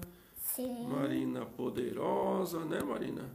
sim. Muito bem, deixa eu ver aqui. Já Vamos... tá bom disso. O que, querida? Está bom. O que que tá bom? De ficar marcando as pessoas ali? Sim. Não, tá bom nada. Tem que marcar todo mundo que o sistema deixar. Todo mundo que o Instagram deixar, a gente vai marcando. Enquanto as pessoas vão chegando na live, a gente vai marcando aqui, entendeu? Porque demora um pouquinho para as pessoas chegarem, sabe? Demora um pouquinho. Então vamos lá. Vou colocar aqui. Muito Passar bem. Ó, chegou, ó, já chegou aqui a Márcia Yoshitoshi. Oi, Márcia, tudo bem? Como é que você tá, Márcia? Como é que tá a gestação, Márcia? Tá tudo eu bem vi aí? um pouco de coração. Você viu o quê? Eu vi um pouco de coração. Você, não, você só viu um pouco de coração? Ó, fala assim pra Márcia que tá ali. Márcia, Márcia, bota o coração aí pra mim. bota coração aí pra mim. Ó lá, Eliane César chegando. Deixa eu ver quem mais chegou aqui pra eu cumprimentar. Vamos ver. Eliane, muito bem. Vamos ver aqui, ó. Doutor Fabiano já está presente, daqui a pouco eu o chamarei. Vamos esperar mais um tempinho para a gente começar a nossa conversa. Olha lá, a Márcia falou que está quase ganhando. tá? A Márcia, a Márcia daqui a pouco vai vir, vai vir neném da Márcia, sabia? Vai vir Legal. neném, vai vir bebê. Fala assim para a Márcia, Márcia, eu sou a Marina Isida. Márcia, eu sou a Marina e Cida. Eu sou neta desse vovozão aqui. Eu sou neta desse vovozão aqui. Aí! Nos próximos dias vem o bebezinho da Márcia. Olha assim, faz assim, põe a mão aqui, põe a mão. Você faz assim. Que Deus Que Deus abençoe abençoe o seu bebezinho e você. o seu bebezinho e você. Amém. Amém. Isso, muito bem. Oi, Eliane, presente Eliane aqui.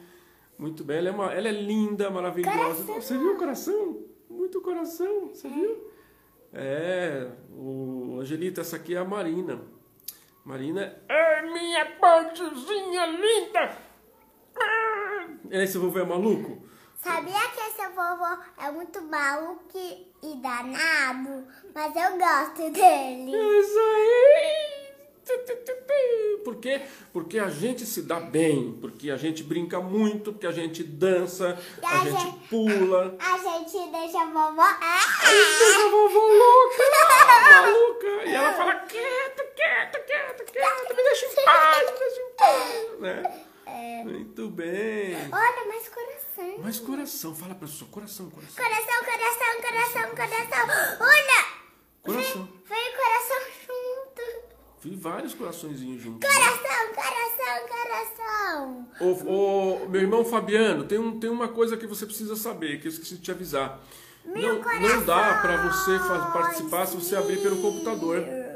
Você teria que abrir pelo celular mesmo, viu? É, pelo computador não, você fica é, invisível, não consigo colocar você no ar. Eu percebi que você está invisível, você deve estar pelo computador, não é? Meu coração Edivane. juntos. Ela é uma gostosura, Angelita. Ela é fofa demais. Você não tem ideia, Angelita. Essa menina, além de tudo, é fora da curva. Completamente fora da curva. Fala o que, que você aprende com o vovô. Fala o que você já aprendeu com o vovô. Fala. Fala. A árvore, as nuvens, os duendes, os anjos, os. que mais você aprendeu? Meditar, Meditar, mentalizar. mentalizar. E fazer tudo que você pede, você quer, você fala assim, Deus, o universo te dá, Deus te dá, porque você pede. Você pede pra E eu lua. tenho uma novidade pra todo mundo que tá aí. Fala, que novidade é? Qual é a novidade? Sabia que se você pedir pra lua, ela pode fazer um desejo pra você, que vocês estão pedindo pra lua. Sério? Mas demora um pouquinho. Demora um pouquinho, mas vem, né? Uhum. Pode conversar com a árvore também? Com a árvore, com as plantas, não é? Não é isso? Só as plantas são amigas, né? Muito bem, as plantas é sua, tudo suas amigas, as plantinhas, né? As flores, né? Os bichinhos, né? Muito bem. Eu tenho muitos amigos. Você tem muitos amigos, né? Você é cheio de amigos. E aí esse vovôzão é um maior amigo! Louco!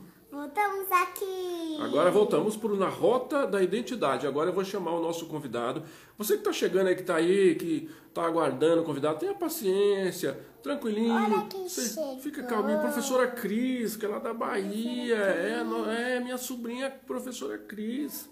Legal. Vamos chamar o nosso querido Fabiano. Sabia que esse do, do meu do meu tio cabeleireiro. O que, Cris? Olha lá o mestre Fabiano, Renato Fabiano. Oi. Olá, Oi, gatinha. Fala, professor. Boa noite. tudo bem? Fala, oi Fabiano. Oi, Fabiano. Oi, princesa. Tudo bom com você? Sim. O que, que você está fazendo aqui? Ah, O que, que você veio fazer aqui? Eu vim fazer a live. você veio fazer a live? Nossa, que bom poder fazer com você. Que legal. Eu? Tô na casa da vovó e do vovô. Você tá? Você gosta muito desse vovô? Sim. Ele deixa a vovó. Não deixa ele aprontar, não. Não deixa o vovô aprontar, não. Hein? Toma conta dele. Que aí você apronta junto, né? Aí apronta junto. É, você faz bagunça junto, né? A gente bagunça muito, cara. A gente bagunça muito junto. Oh, meu Deus. Ela tem cara de tão quietinha, essa menina. Deixa eu pegar uma iluminação melhor aqui rapidinho, ó. Deixa eu entrar em movimento. Opa! Tem uma, tem uma pracinha aqui na frente de casa e a gente, quando vai levar os cachorros, a gente brinca de floresta, né? Aí os cachorros são os leões, os tigres, né? Aí a gente vai olhar os lá na floresta. É uma graça, é uma diversão na rua. É uma diversão dentro de casa. A gente dança muito, né? A gente dança bastante, é muito legal. Olha que bom! Não, cadê? É isso aí, tem que dar canseira pra esse vovô. Tem que cansar ele. Ah, mas cansa, viu? Cansa. Não sabe. Essa aqui a pilha não acaba. A pilha não Pilha- acaba. é esse o recarregável. problema. Esse é o problema, a pilha não A acaba. minha, a minha filha nunca vai- desligar. Nunca, nunca, nunca vai acabar. Tô ferrado. Ah, Tô o ferrado. Tem que, preparo físico tem que estar em dia. ela tem que crescer logo. Cresce, cresce a vai rápido. falta, né? Né? Olha só, vamos Cresce muito nossa conversa, rápido. Fabiano, vamos começar a nossa conversa, Fabiano, porque as pessoas que estão aí já estão todas assim. Manda logo, vim aqui pra essa conversa, agora. Meu Deus do céu! Olha só, vamos lá.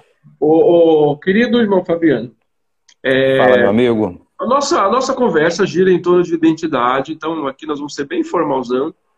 Você é uma pessoa expert em identidade espiritual e o meu papo com você vai girar em torno disso, identidade espiritual, trazendo as nuances do conhecimento que você já adquiriu ao longo da sua vida, das ações Daqui a pouco eu você volta? Então tá bom, até daqui a pouco. Trazendo Hum. as nuances que você já pratica, que É. você já viveu, que você, que você tem ajudado muitas pessoas ao longo dos anos a se encontrarem, a se entenderem, tem ajudado as pessoas a reprogramarem as suas mentes para a positividade, para coisa bacana.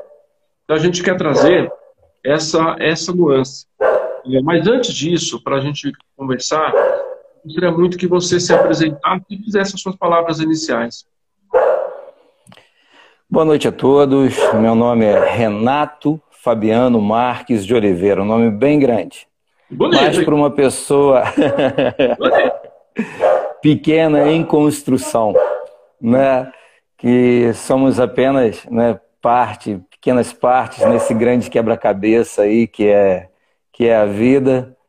É, Renato Fabiano, eu acho que você pesquisando no Google aí, tu não vai encontrar dois Renato Fabiano, vai encontrar vários Renatos, vários Fabianos. Mas o Renato Fabiano junto é difícil encontrar.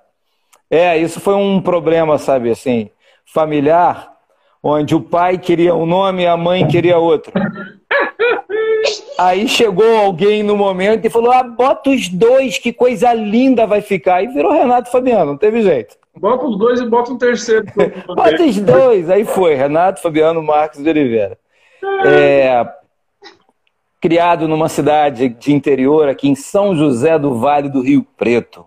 São José interior do... da região serrana do Rio de Janeiro. Uma cidade pacata, tranquila, de pessoas conhecidas, né? Como toda cidade pequena, suas peculiaridades, de uma família de comerciantes. Cresci nesse meio desde pequeno, cresci no meio de pessoas.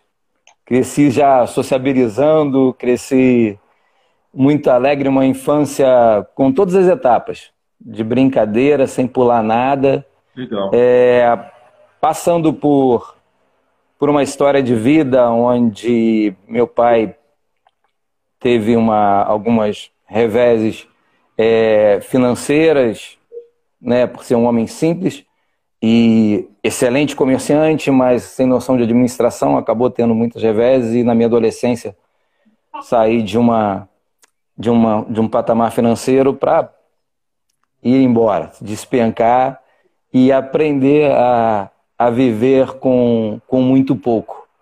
A vida foi, foi boa comigo, porque já me ensinou a viver desde pequeno, né?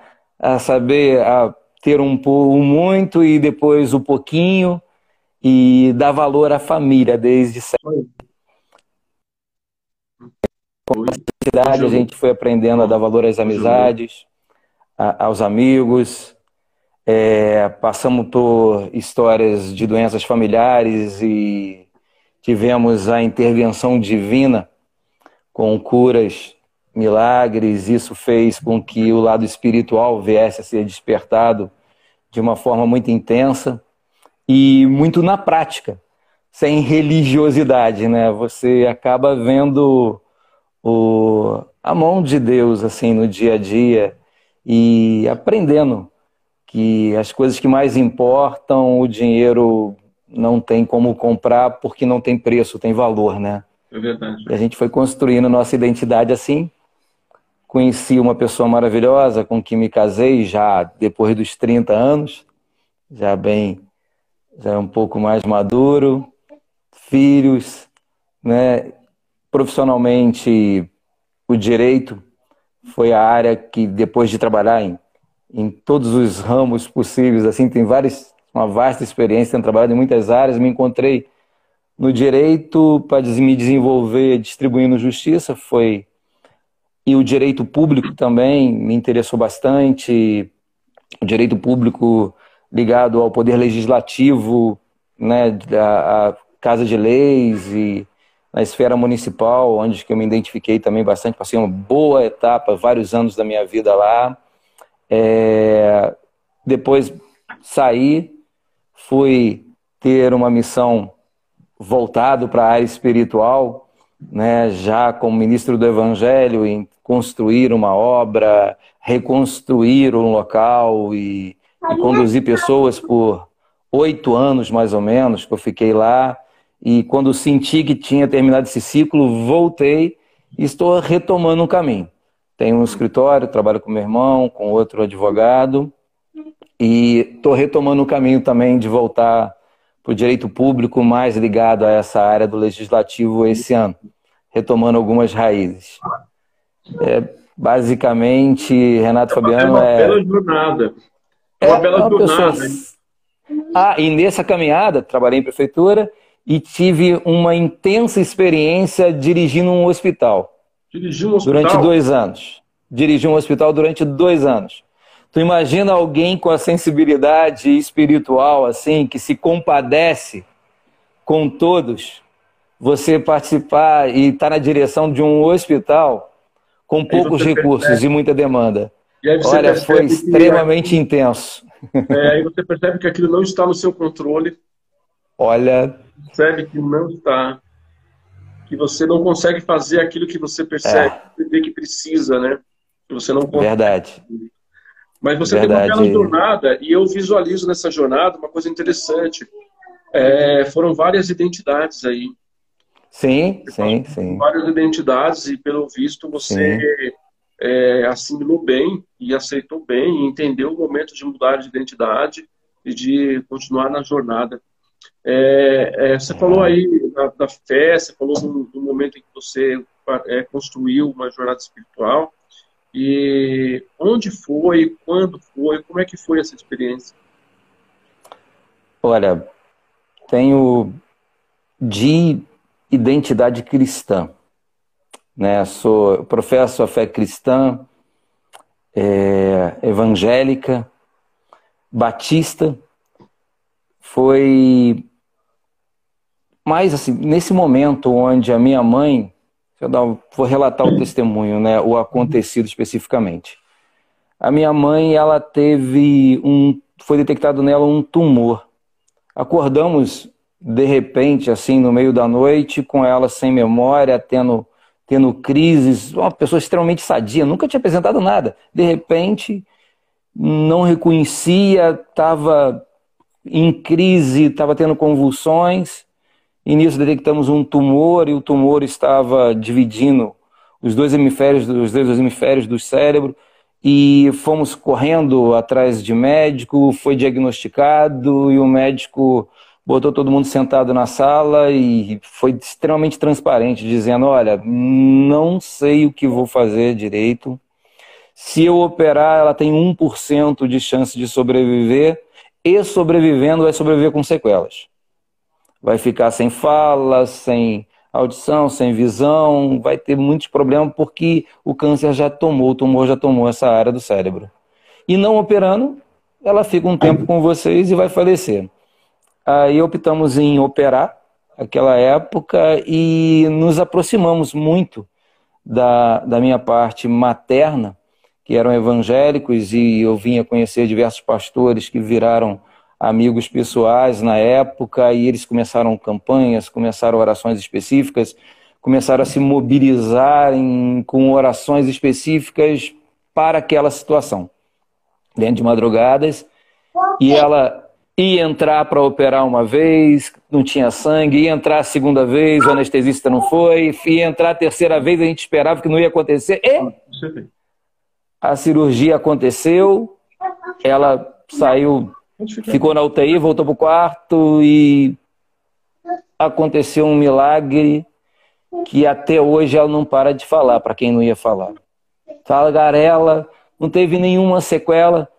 É, na época fizeram um, um experimento, enxertaram algo artificial no cérebro dela para complementar o buraco que fizeram e aquilo se tornou cérebro sabe? Voltou a ser cérebro, fez todas as conexões neurais e ela não tem nada, nem dor de cabeça ela tem. Ficou melhor do que nós, ficou 2.0, tudo e nada. É, para quem não ia escutar, se tu falar o nome dela na rua, ela ouve daqui, de longe. Então, Ah, Tá falando agora, ela vai ouvir, né? tá. É que eu tô, eu tô a gente não Vai- mora junto Ela agora. vai levantar Mas a se mão tiver, lá. Tá se tiver ela vendo, ela estaria ouvindo. Vai levantar De a mão, longe. mas tá falando de E mim aí. foi uma experiência transformadora, né? Legal. Apesar disso, eu ainda continuei a, a, a, com uma caminhada, jovem, solteiro e, e não se firmando, mas sempre com isso dentro de mim. Foi O mundo espiritual, que a gente não está por aqui sozinho, a gente não está aqui à toa, que a gente tem muito mais do que a gente conhece, até ter esse encontro meu pessoal lá com os meus 27 anos de idade. Aí que eu tive a minha conexão pessoal com o Eterno, com Deus, com Cristo e, e tive mais assim uma uma visão da nossa missão maior aqui na Terra, né? Que é amar, amar a si mesmo, amar o próximo, amar a Deus e ir fazendo o nosso melhor naquilo que nos compete a fazer, né? Na missão de cada um. Muito bem. Deixa eu aproveitar aqui antes de prosseguir com você, que aqui a gente aqui é igual o show da Xuxa. Aqui a Opa! gente manda beijinho para as pessoas, ó.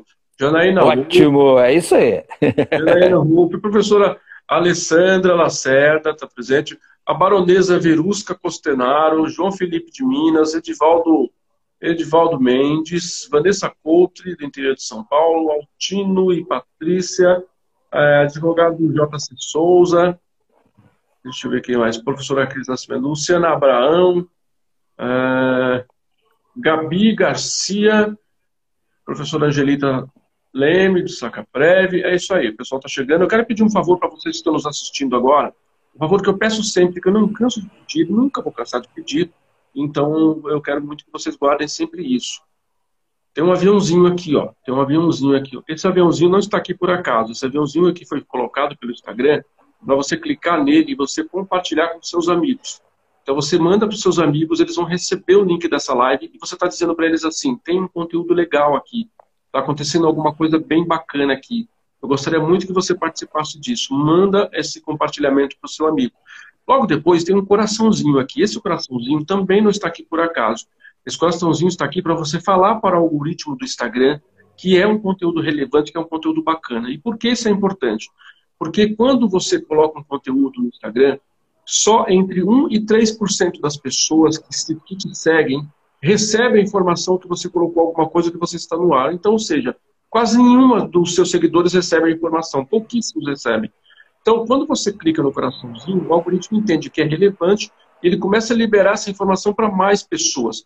Então, se é relevante, se é interessante para você, se você já vem acompanhando a nossa série desde semana passada, você entendeu o que é bom, compartilha porque é bom. Porque quanto mais você compartilha, mais você tem. É a lei da compensação. É, olha, a lei da compensação, gente, é uma lei universal. Não é uma lei do Valdir, é uma lei universal, lei da compensação. Aquilo que você oferece é aquilo que você recebe. Aquilo que você está disposto a dar é aquilo que o universo vai te replicar. O universo é um grande espelho. Você olha para lá e você se enxerga.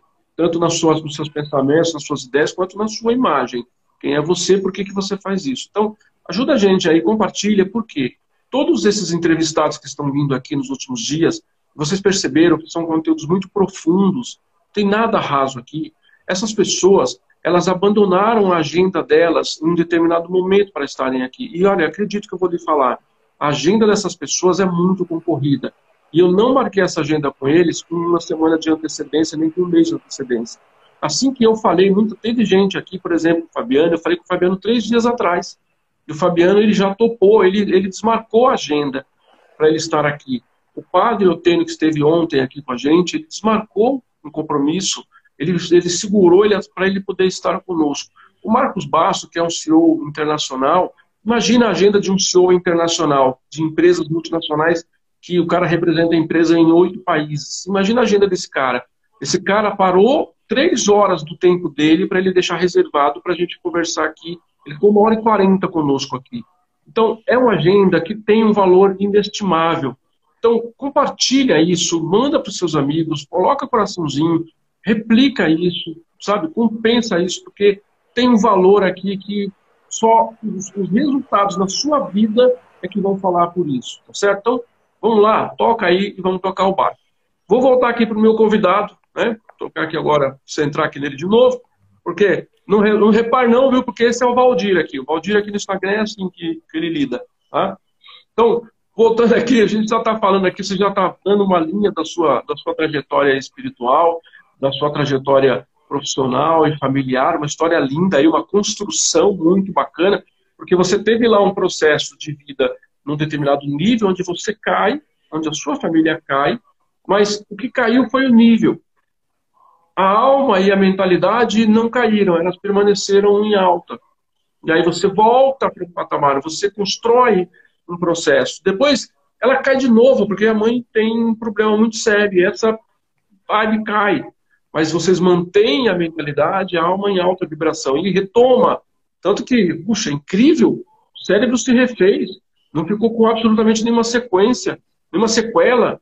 Né? Então tem muita espiritualidade aí, não há como negar um negócio, não tem como negar uma coisa dessa. A ciência não explicaria isso. Se for não, explica. não vai explicar, não tem como explicar. Não, o médico, não o médico se calou, ele falou, ah, eu, eu não sei, não vou falar, eu deixo para vocês aí na parte espiritual explicarem, porque é. eu, Eu me calei na época. Então, é, isso então, é. o que, que aconteceu nesse momento no meu olhar? É, vocês ativaram ali uma identidade. É. Todos ativaram uma Muitos identidade. anos atrás. Uma identidade espiritual onde tudo é possível. Porque na identidade espiritual, absolutamente tudo é possível. Né? Tudo é possível, tudo parte de lá. Agora, aproveitando esse gancho, é, no teu olhar, é, quem de fato somos nós enquanto identidade, no seu olhar? Olha, é... a identidade de cada um, ela vai daquilo que, que vivemos e daquilo que sonhamos para frente. Nós somos uma construção de toda a nossa história de vida, vindo dos nossos pais, amigos, dentro da nossa fé que a gente agregou, as nossas experiências, sabendo sanear, né, sabendo fazer a peneira correta das coisas boas e ruins, sabendo exercer o perdão rápido, que é que é o que, que é nada mais é. Deixa eu dar um exemplo aqui que eu gosto sempre de dar. É, você dentro de uma casa, todo mundo que está assistindo aí, e você, professor, tu, tu imagina, tu sabe o número de vezes que você tira sacas de lixo? Do banheiro, da cozinha, para lá, para cá, e tu sabe o caos que é quando vocês esquecem e não dá para tirar, ou senão não tem caminhão de lixo para recolher, se tu deixar aquilo dentro de casa, o que acontece? De um dia, de dois dias, imagina de uma semana sem tirar esse lixo dentro de casa. É mais ou menos isso que muitas pessoas, às vezes, ao longo da vida, elas esquecem de tirar o lixo e jogar o lixo para fora. A identidade, voltando à resposta e agregando a esse exemplo, é, ela é aquela, é um, é um somatório de tudo que vivemos, que faz com que a gente se torne aquilo que a gente é no agora, no tempo que a gente está. Todas as nossas experiências e aquilo que somatizamos se você deixou dentro de você as experiências ruins, se você deixou dentro de você e não soube desenvolver, é, ficou com desejos é, que não são bons, não soube perdoar, ficou com ódio, com mágoa, com rancor, ficou com coisas mal resolvidas na vida, agarrada no teu passado, sabe? Você acaba tendo um olhar para a vida já meio contaminado, um olhar mais triste, um olhar mais difícil, porque a tua identidade já foi contaminada nesse processo de transformação de quem você é hoje. Então a nossa identidade hoje é de tudo que nós vivemos ontem, de todos os valores que viemos, de tudo que nos formamos e também com um olhar no futuro. Temos que ter sempre sonhos e projetos dentro do que vivemos e de onde queremos chegar. A identidade de cada um é esse somatório. E temos que ter princípios que quando encontramos são princípios irremovíveis, princípios certos, alicerces que você não pode abrir mão, não é? Princípios da tua integridade, princípios morais, princípios de quem você é, princípios de amor. E, e, e, não pode desistir de amar, não pode desistir de perdoar, não pode desistir de acreditar, independente do que aconteça. Congelou? Gente, eu congelei ou ele congelou? Falem comigo aí. Michele, vou aproveitar aqui. Michele Tavares, deu Joana Dark, Igreja de Pentecostes, seja bem-vindo, Marta Lima. Está congelando. Vida aí naquilo que nos formamos hoje. Você congelou. No meu olhar. É, oh, vou... Você Voltou. congelou e eu perdi algumas coisas aí que você falou. Mas não tem problema, porque na, na gravação, quando soltar, ele, ele fica liso, dá para todo mundo entender o que aconteceu. Porque, na verdade, foi para mim esse congelamento. Mas não é, tem, tranquilo. Não sei. É, trazendo, então, pegando o que você está falando, é, nós podemos, então, é, supor que é, a concepção, a construção da identidade, ela está muito ligada é, aos princípios e valores. Não é isso? Está muito Também, ligado. sim, com certeza. Porque é a partir de princípios e valores que você consegue é, olhar para a tua essência para saber de um ponto de partida, né? Para onde você está, onde você está saindo.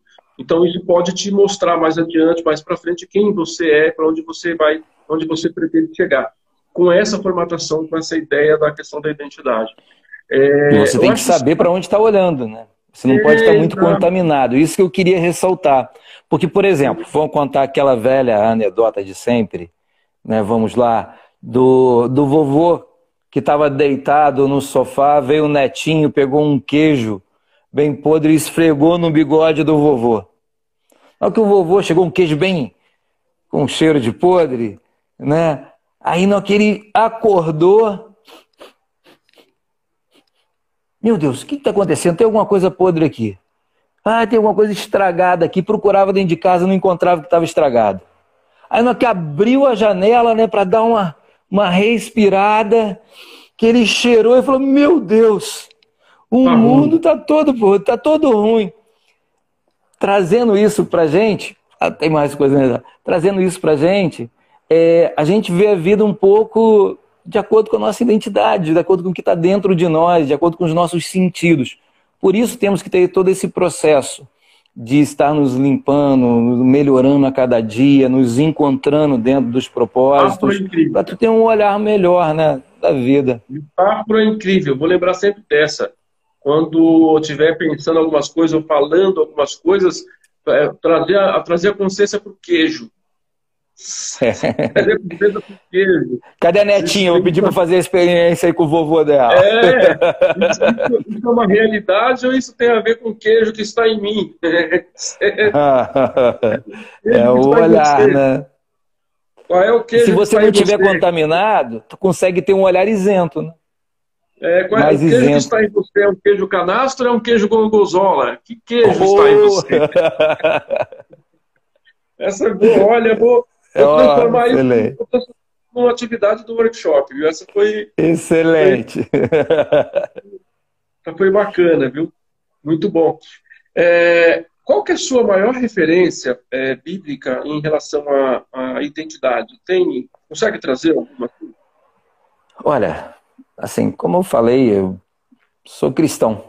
Então, não tem como tu falar em Bíblia e a Bíblia é cristocêntrica, né? Desde o princípio ao fim, no alfa e o ômega, a Bíblia toda se centraliza na figura do Filho do Deus vivo que se fez homem e habitou em nós para ser o caminho, a verdade e a vida, Jesus Cristo de Nazaré, né? É a grande referência, né? É o homem que fez o antes e o depois, né? O AD e o DC, né? Antes e depois dele. É, Pode ser de qualquer religião hoje na face da Terra, mas você tem que falar que ano é? Ah, é 2021 depois de Cristo, né? Mudou é. a história. É, e, e, não faz curva, né? Ele não faz não. curva. É, não, é, não. Chamando, chamando esse ponto, e a gente. É, gente, é o seguinte: quem quiser fazer pergunta, pode fazer pergunta aí, tá? Daqui a pouco a gente entra no espaço de tempo de pergunta, se tiver alguma pergunta, tá bom? É, mas só que não faz a pergunta aqui nos comentários. Tem uma caixinha aqui, ó, que é uma caixinha de, que tem uma interrogação. Clica aí e digita sua pergunta nessa caixinha de interrogação. Mas detalhe, é uma pergunta curta, tá? Porque ele não me permite enxergar quando a pergunta é muito longa, me enxergar tudo. Então, clica onde está a interrogação, abre uma caixinha de pergunta, você digita ali, pergunta curta, objetiva. Ah, nada de ficar fazendo um textão aí, porque eu não vou conseguir ler, né? Tá bom? É, vamos juntar isso e trazer isso. Eu vou, eu vou ler uma coisa para você, eu quero, eu quero, que você traga sua, o seu olhar sobre isso. Criou Deus o homem à sua imagem. A imagem de Deus o criou. Homem e mulher os criou. Gênesis 1, 27. O que, que isso te traz? É, nós somos nós não somos um acaso, né? nós somos um projeto muito bem pensado, muito bem elaborado, muito bem detalhado, baseado na referência própria de Deus com ele, e ele projetou a gente como nós nos vemos nos nossos filhos e, e sabemos muitos filhos planejados e depois nós nos identificamos e vemos traços dele, nós nos vemos com os nossos filhos, nós nos vemos com a personalidade, nós nos vemos em atos deles, também Deus ele nos projetou. Ele nos planejou para sermos filhos dele aqui na terra, para refletirmos o melhor dele nessa esfera material, sendo seres lá do céu, passeando por um tempo, escrevendo uma história na Terra, para depois continuar na eternidade. É a imagem e semelhança, né? É a imagem e semelhança. E a imagem e semelhança tem o mesmo valor, tem o mesmo poder, tem a mesma responsabilidade. Porque a gente fala muito que a imagem e semelhança tem o mesmo poder, tem é, autonomia, que foi dado ao homem esse poder, o mesmo poder que ele tem, mas a gente se esquece de uma coisa muito importante. Também é nos dado a mesma responsabilidade. A responsabilidade de, de guiarmos também, de sermos guiados e de guiar. E de andar. É verdade. Né? Então, essa responsabilidade ela é inerente nossa. E é claro que, enquanto aqui na Terra, enquanto revestidos desse corpo, dessa carcaça de carne e músculos aqui, nós estamos limitados quanto à perfeição. A gente não tem perfeição. Não, não é. Que é por um tempo. Erros, vamos, já somos errados, já somos errados, porque nós erramos o tempo inteiro, cometemos muitos erros, mas, oi, minha linda. Eu já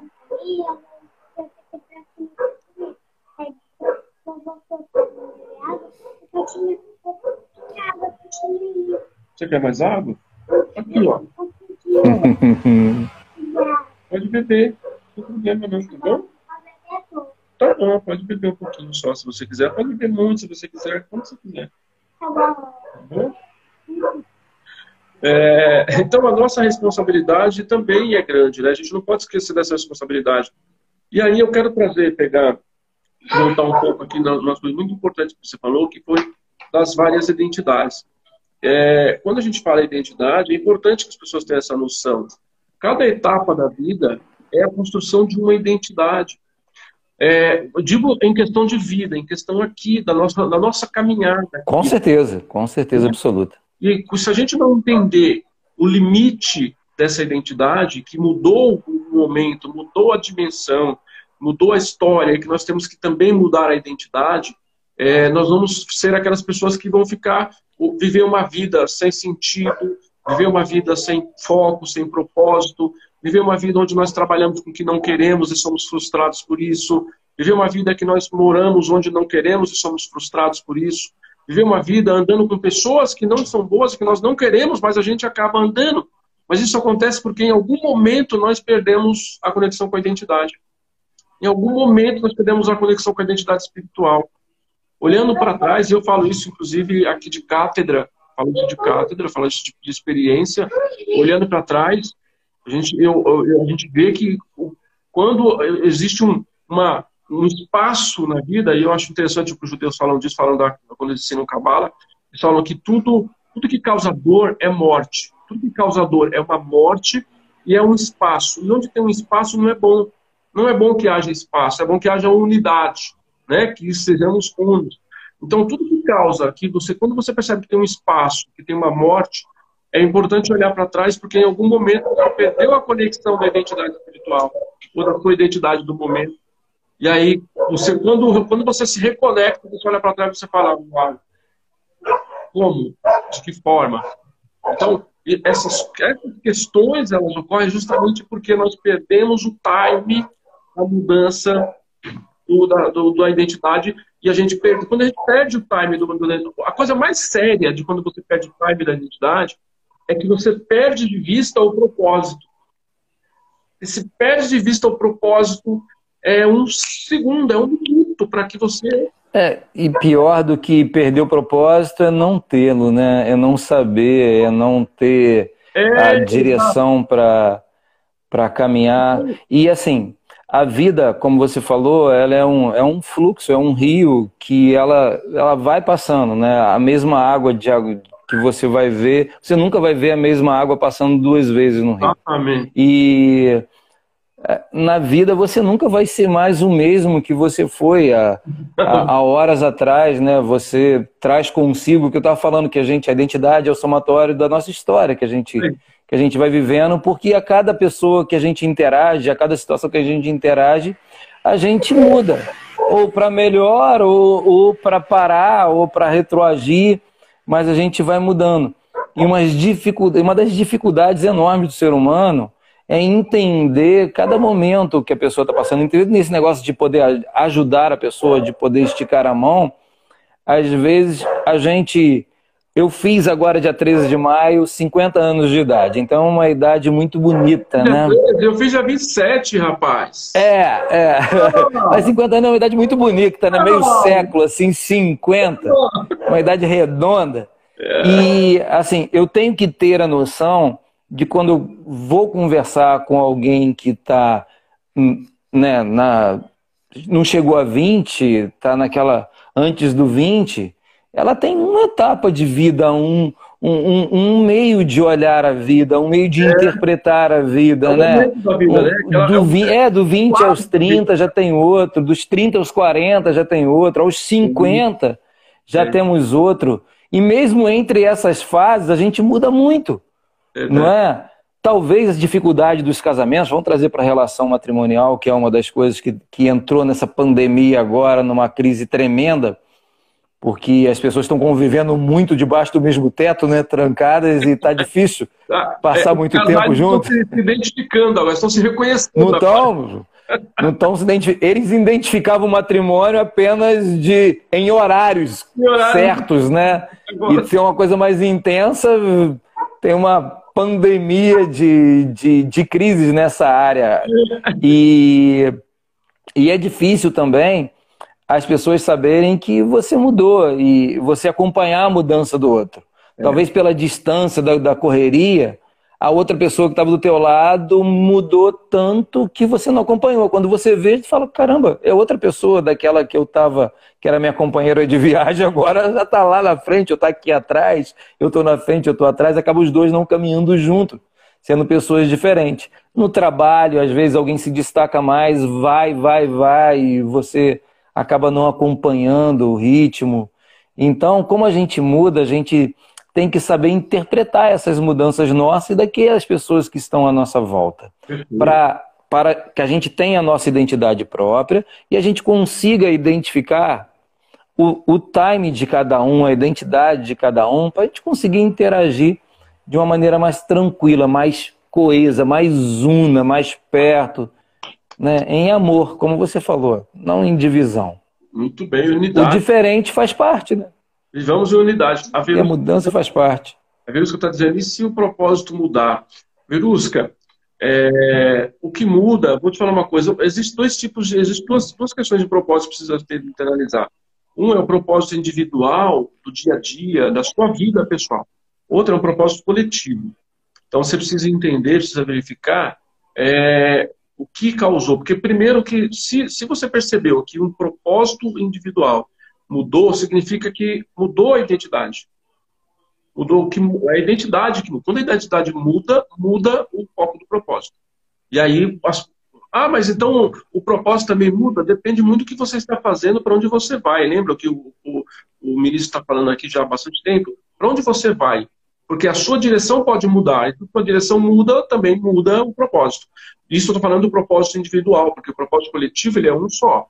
Né? Mas a gente não vai entrar aqui na questão do propósito, porque é uma outra coisa. A gente vai é, tocar por lá. Então, analisar o cenário e aí usar uma palavra que ele trouxe aqui. O curso, seguir o curso do rio. Seguir o curso do rio. Pronto, essa é a chave. Pronto, é isso aí. Essa, essa, essa é a chave. Seguir o curso do rio. Porque o rio, quando ele encontra um obstáculo, o que, a primeira coisa que ele faz? Ele acumula água, ele acumula, e aí depois ele escolhe um outro caminho, ele descobre um novo meio de continuar na jornada dele. E o que, que é esse acumular água na vida para nós? É enquanto, quando você encontra um obstáculo, você precisa acumular conhecimento, precisa acumular aprendizado, porque tudo que você sabe te trouxe até aqui. Exatamente, tudo que você aprendeu te trouxe até aqui. Para você ir para um novo caminho, você precisa aprender coisas novas. Você precisa conhecer pessoas novas, precisa trazer ideias novas. Então, esse acúmulo de água é o acúmulo de novo conhecimento. Ok, e agora qual é a minha responsabilidade? O que eu tenho que aprender com isso? Qual é o meu aprendizado com isso que está acontecendo aqui? Porque quando você destaca isso, esse acúmulo ele te mostra um novo caminho. E aí você vai fluir como rio um novo caminho e contornar o problema. Porque o rio, ou ele passa por cima da montanha, ou ele passa pela direita, ou ele passa pela esquerda, ou ele abre uma caverna e passa por baixo da montanha, mas ele vai seguir o dele. E essa é a nossa, também o nosso caminho como ser humano. Seguir o curso do rio. Mais uma, em duas você trouxe aqui que eu vou colocar, vou fazer exercício. duas. Vou continuar aqui com uma... A maravilha dos pensamentos são esse, né? É, a gente é nunca perde, a gente só soma. É, é lindo. Eu vou, com eu vou coisas, tu vem com uma maçã e me entrega, tu ficou sem ela, mas com os pensamentos, né? tu traz, eu fico com ela e você fica com ela, nós ficamos com os dois e vamos embora. Eu vou trazer mais uma reflexão aqui para você é, trazer para gente. Ora, vocês são o corpo de Cristo. E cada um de vocês, individualmente, é membro desse corpo. Coríntios 12, 27.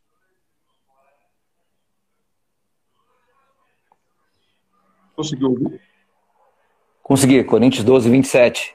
Isso. Sobre o corpo de Cristo. Ele é o cabeça e aqui nós somos alguns a mão, outros as pernas, outro o coração, outro né, o pulmão para trazer fôlego para alguns e cada um na sua missão diferenciada. Alguns com o ministério de amar, de solidarizar, de esticar a mão, de ajudar naquele momento.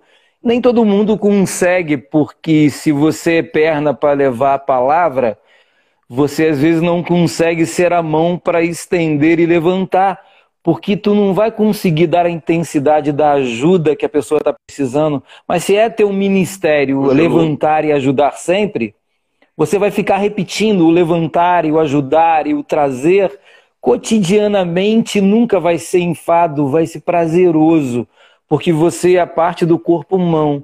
Você é parte do corpo coração, você vai estar tá unindo corações, você vai estar tá ensinando a amar, ensinando a perdoar, a viver.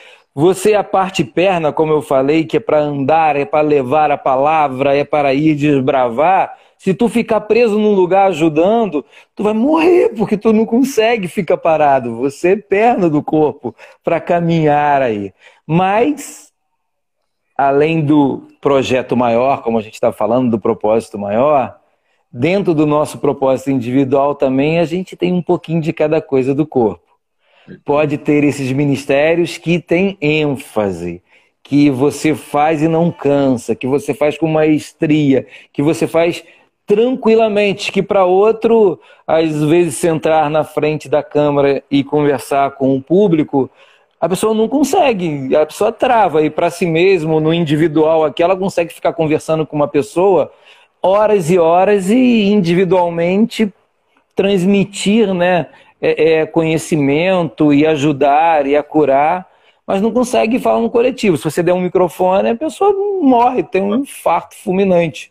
É. Porque não era aquela a, um ministério. E outros, para outros, flui naturalmente isso. Claro que você vai falar, ah, mas para tudo tem técnica. Sim tem técnica e você pode desenvolver. Mas se não for ter um ministério, não vai ser prazeroso, não vai fluir, não vai ser, você não vai fazer aquilo que você nasceu para fazer. Não vai trazer sorrisos, né? Não vai trazer alegria no teu coração, exercer aquela parte do teu ministério no corpo, né? Por isso, é, por menos que eu vou falar individualmente para você que está me vendo, hoje ou amanhã, não importa o time. Mas eu quero falar para você. Você é extremamente, em propósito, é extremamente importante no propósito que você tem de vida. Se o teu propósito é, é sorrir para as pessoas, brincar, trazer alegria, pode ser. Congelou? Congelou.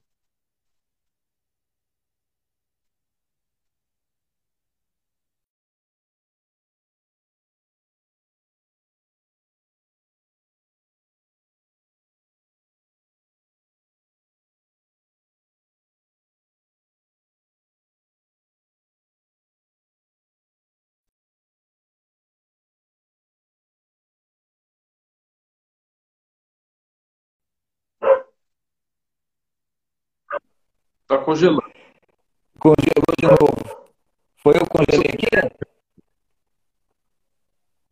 É, você está me ouvindo me ouvindo bem? Acho que você congelou agora. Acho que eu devo.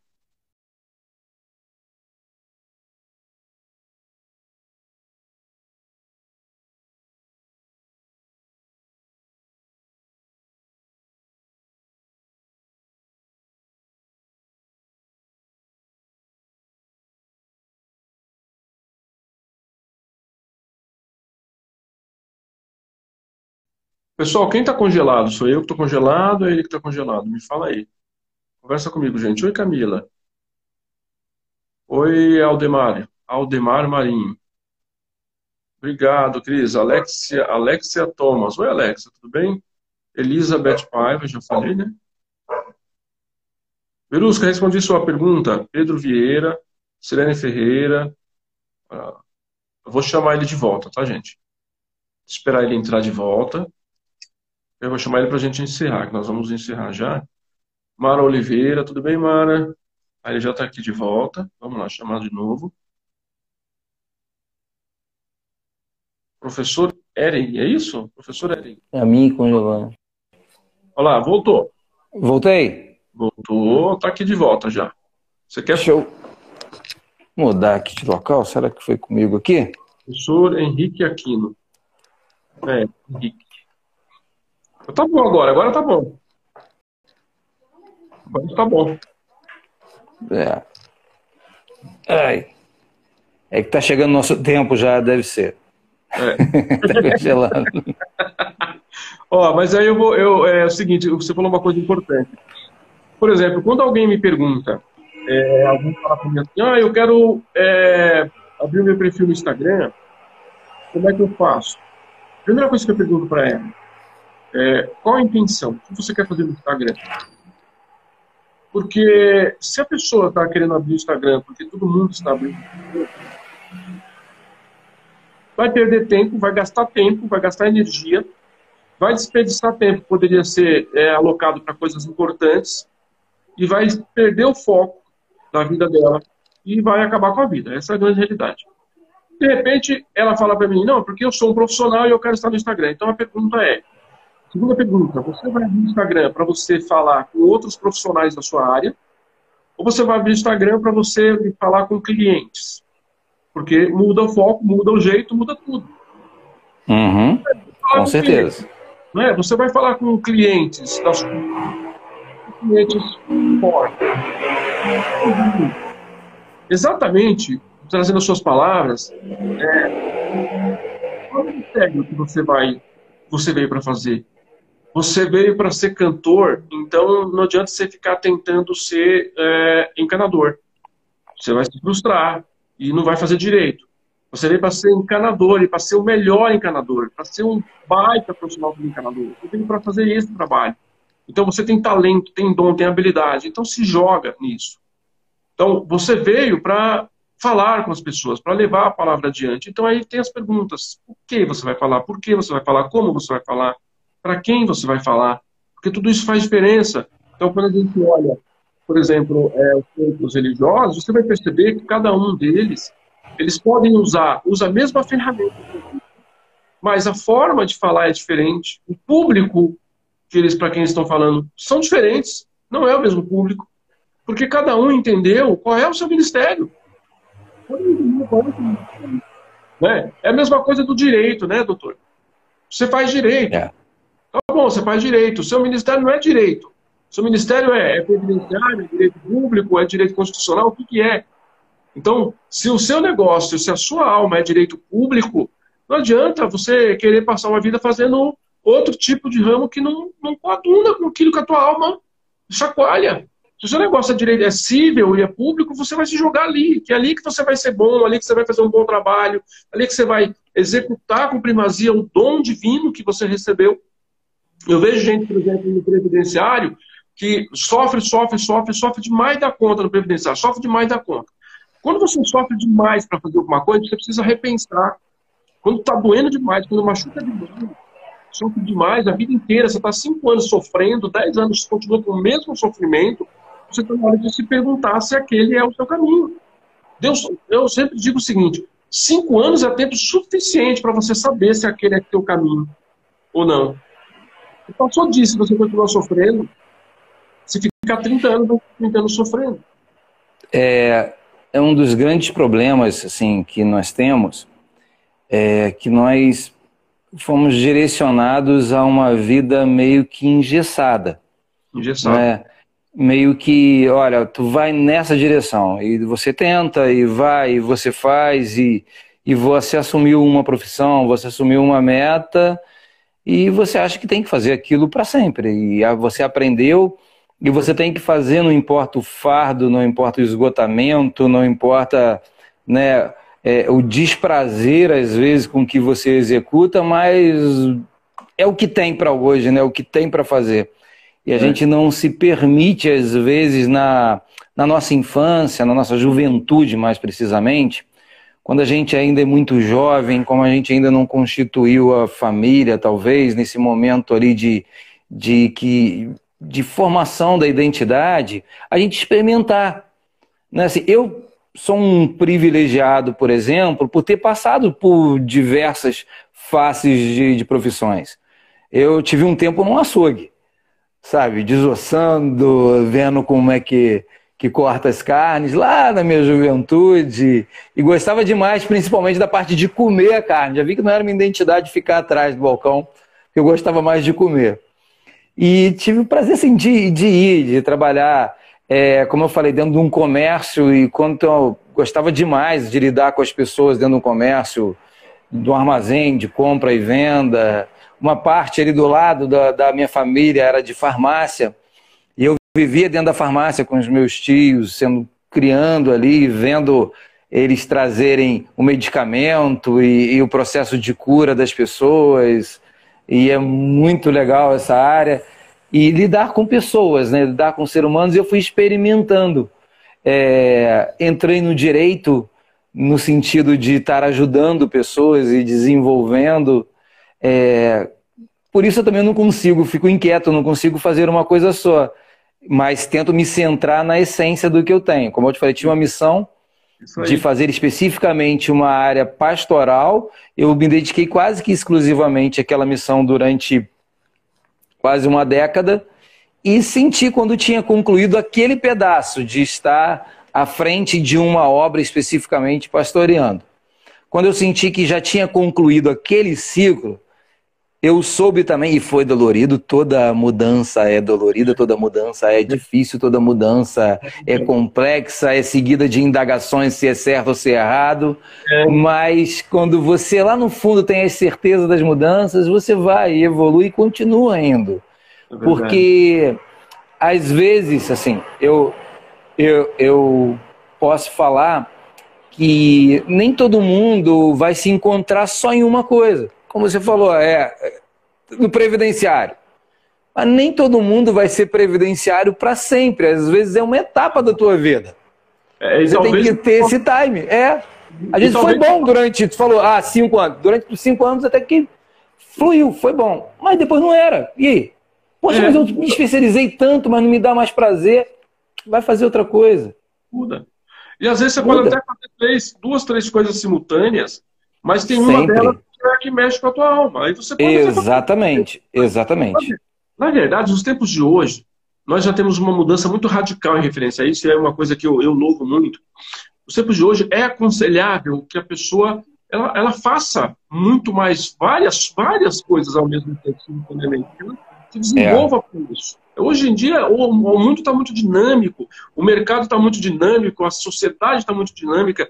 Se a pessoa ela não ela ela, ela tá lá presa em um único bastão e de repente ela perde aquele bastão, aí eu, na verdade eu, vou voltar a esse ponto para falar o seguinte, dos dons dos talentos. Porque Deus é não verdade. deu só um talento. Ele deu vários talentos para gente. Um hora, se sobressai. É, um se sobressai. Um sobressai. Né? Você pode até ser reconhecido por aquele, mas, mas você, você é capaz de e você faz vários outros, é. Agora nós vamos ser chamados para falar o que, que nós fizemos com esses dons. E aí? Sempre, vamos dar conta. O que, você pensa? É? Qual o talento? O que, que tu fez? Tu enterrou? Tu é. multiplicou? Você é. usou? E aí, né? Meu é. mestre, batemos uma hora de papo aqui, de conversa. Oh, meu Deus. Você, você, você, achou, você, você achou que não ia conseguir falar nem 10 minutos, né? Já, já foi, já mudou o tempo. E é. Já deu 10 minutos já? Já, 11 minutos. 11 minutos. Ah, então tá bom, tá bom, passou. 11 minutos. É, eu quero te agradecer demais, mas eu vou, antes de eu ficar aqui, eu quero é, te dar as palavras finais para você fazer o seu, seu encerramento. E aí depois a gente parte para o fechamento disso aqui. Foi um, uma honra, um prazer, um privilégio, uma experiência de vida que me agregou muito valor poder estar com vocês aqui e começar a, a falar de um assunto tão complexo, igual a formação da identidade, que se mistura com propósito, que se mistura com metas, se mistura com superar desafios, que se mistura com vida. E vida num momento tão especial. Quando olhamos para a direita e para a esquerda, nós vemos pessoas que estavam do nosso lado e não mais estão. Quando olhamos para frente e para trás, nós vemos pessoas que estavam andando na rua, saudáveis, boas, e de repente estão numa UTI entubadas. Se você tem vida, se você, dentro da tua vida de agora, você está saudável, você tem obrigação com Deus, você tem a sua obrigação com a sua família, você tem a obrigação com a sociedade, você tem a obrigação com você mesmo de fazer o teu melhor com esse dom da vida. Não desperdice, tanta gente está perdendo. Não mate o tempo. Não jogue tempo fora.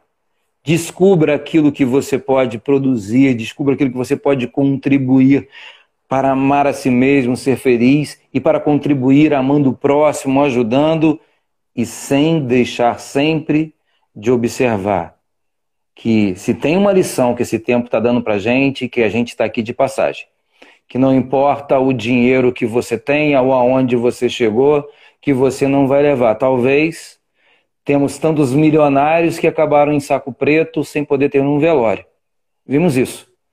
Milionários que não tiveram nem uma hora com a sua família para se despedir nem do corpo desse milionário, porque não poderia chegar perto por causa de uma doença contagiosa. Então, claro que temos que ter sonhos, valores e buscar e almejar alcançar cada vez mais e melhor dentro da nossa possibilidade, mas sem esquecer aquilo que é eterno, sem esquecer da fé, sem esquecer de Cristo, sem esquecer daquilo que é eterno. Amém? Tudo bem? Que Deus abençoe muito a vida de vocês. Que Deus te abençoe, professor. Que Deus te abençoe nesse ministério, nesse propósito e cada vez mais você possa crescer, brilhar e se realizar na, nessa missão que você está desenvolvendo. Estamos fazendo aqui. Ô, ô Marina! Peraí, estou trazendo a Marina para se despedir, que ela falou para mim que ela queria, ela queria voltar para despedir. Opa! Marina! Ô, Marina! Acho que não está me ouvindo, não.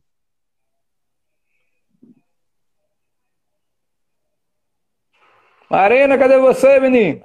Escutei ela falando lá em cima assim: Espera! Muito bom. Ela, ela, ela, ela, é muito de comunicação também, viu? Ela é de gente, ela é gente. Eu vi, poxa. Ela é boa é. de ela é boa de relacionamento, ela é boa de, é desenvolver, ela tem um pensamento é, afinado, estratégico, sabe? Tem uma cabeça boa pra caramba. Eita, nessa escola boa aí ainda, vai desenvolver, que é uma maravilha. Facinho, facinho. Marina! Oh, meu Deus. Bom, acho que não vai, não vai dar tempo, então vamos. É, despedir. vamos deixar um beijão para essa menininha linda aí. Lembrando pessoal que eu estou colocando o o episódio no podcast lá no Spotify. Você consegue encontrar, por enquanto ainda não, como é uma série, assim que terminar a série eu vou colocar todos os episódios, acho que eu coloquei três resumos em um episódio, que já está lá.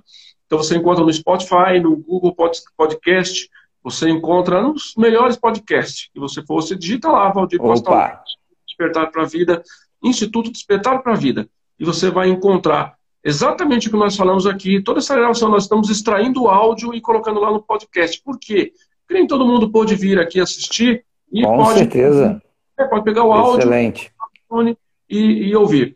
Então, mais uma vez, quero agradecer as pessoas presentes que estiveram aqui. Nós encerramos a, a primeira temporada do Na Rota da Identidade, mas foi um sucesso tão grande que ele não vai parar. Na próxima semana a gente retorna com outros convidados, e é claro, vai ser menos, menor número agora, vão ser acho que um ou dois por semana, estavam quase todos os dias. E eu quero agradecer a presença de todos vocês. E assim que eu postar, eu quero pedir mais um favor. Eu vou postar, vocês vão lá, comente, assista, comente, compartilhe com seus amigos. Mais uma vez, obrigado, Deus, por a gente estar presente aqui. Obrigado, meu querido irmão Fabiano, pelo, pelo seu aceite.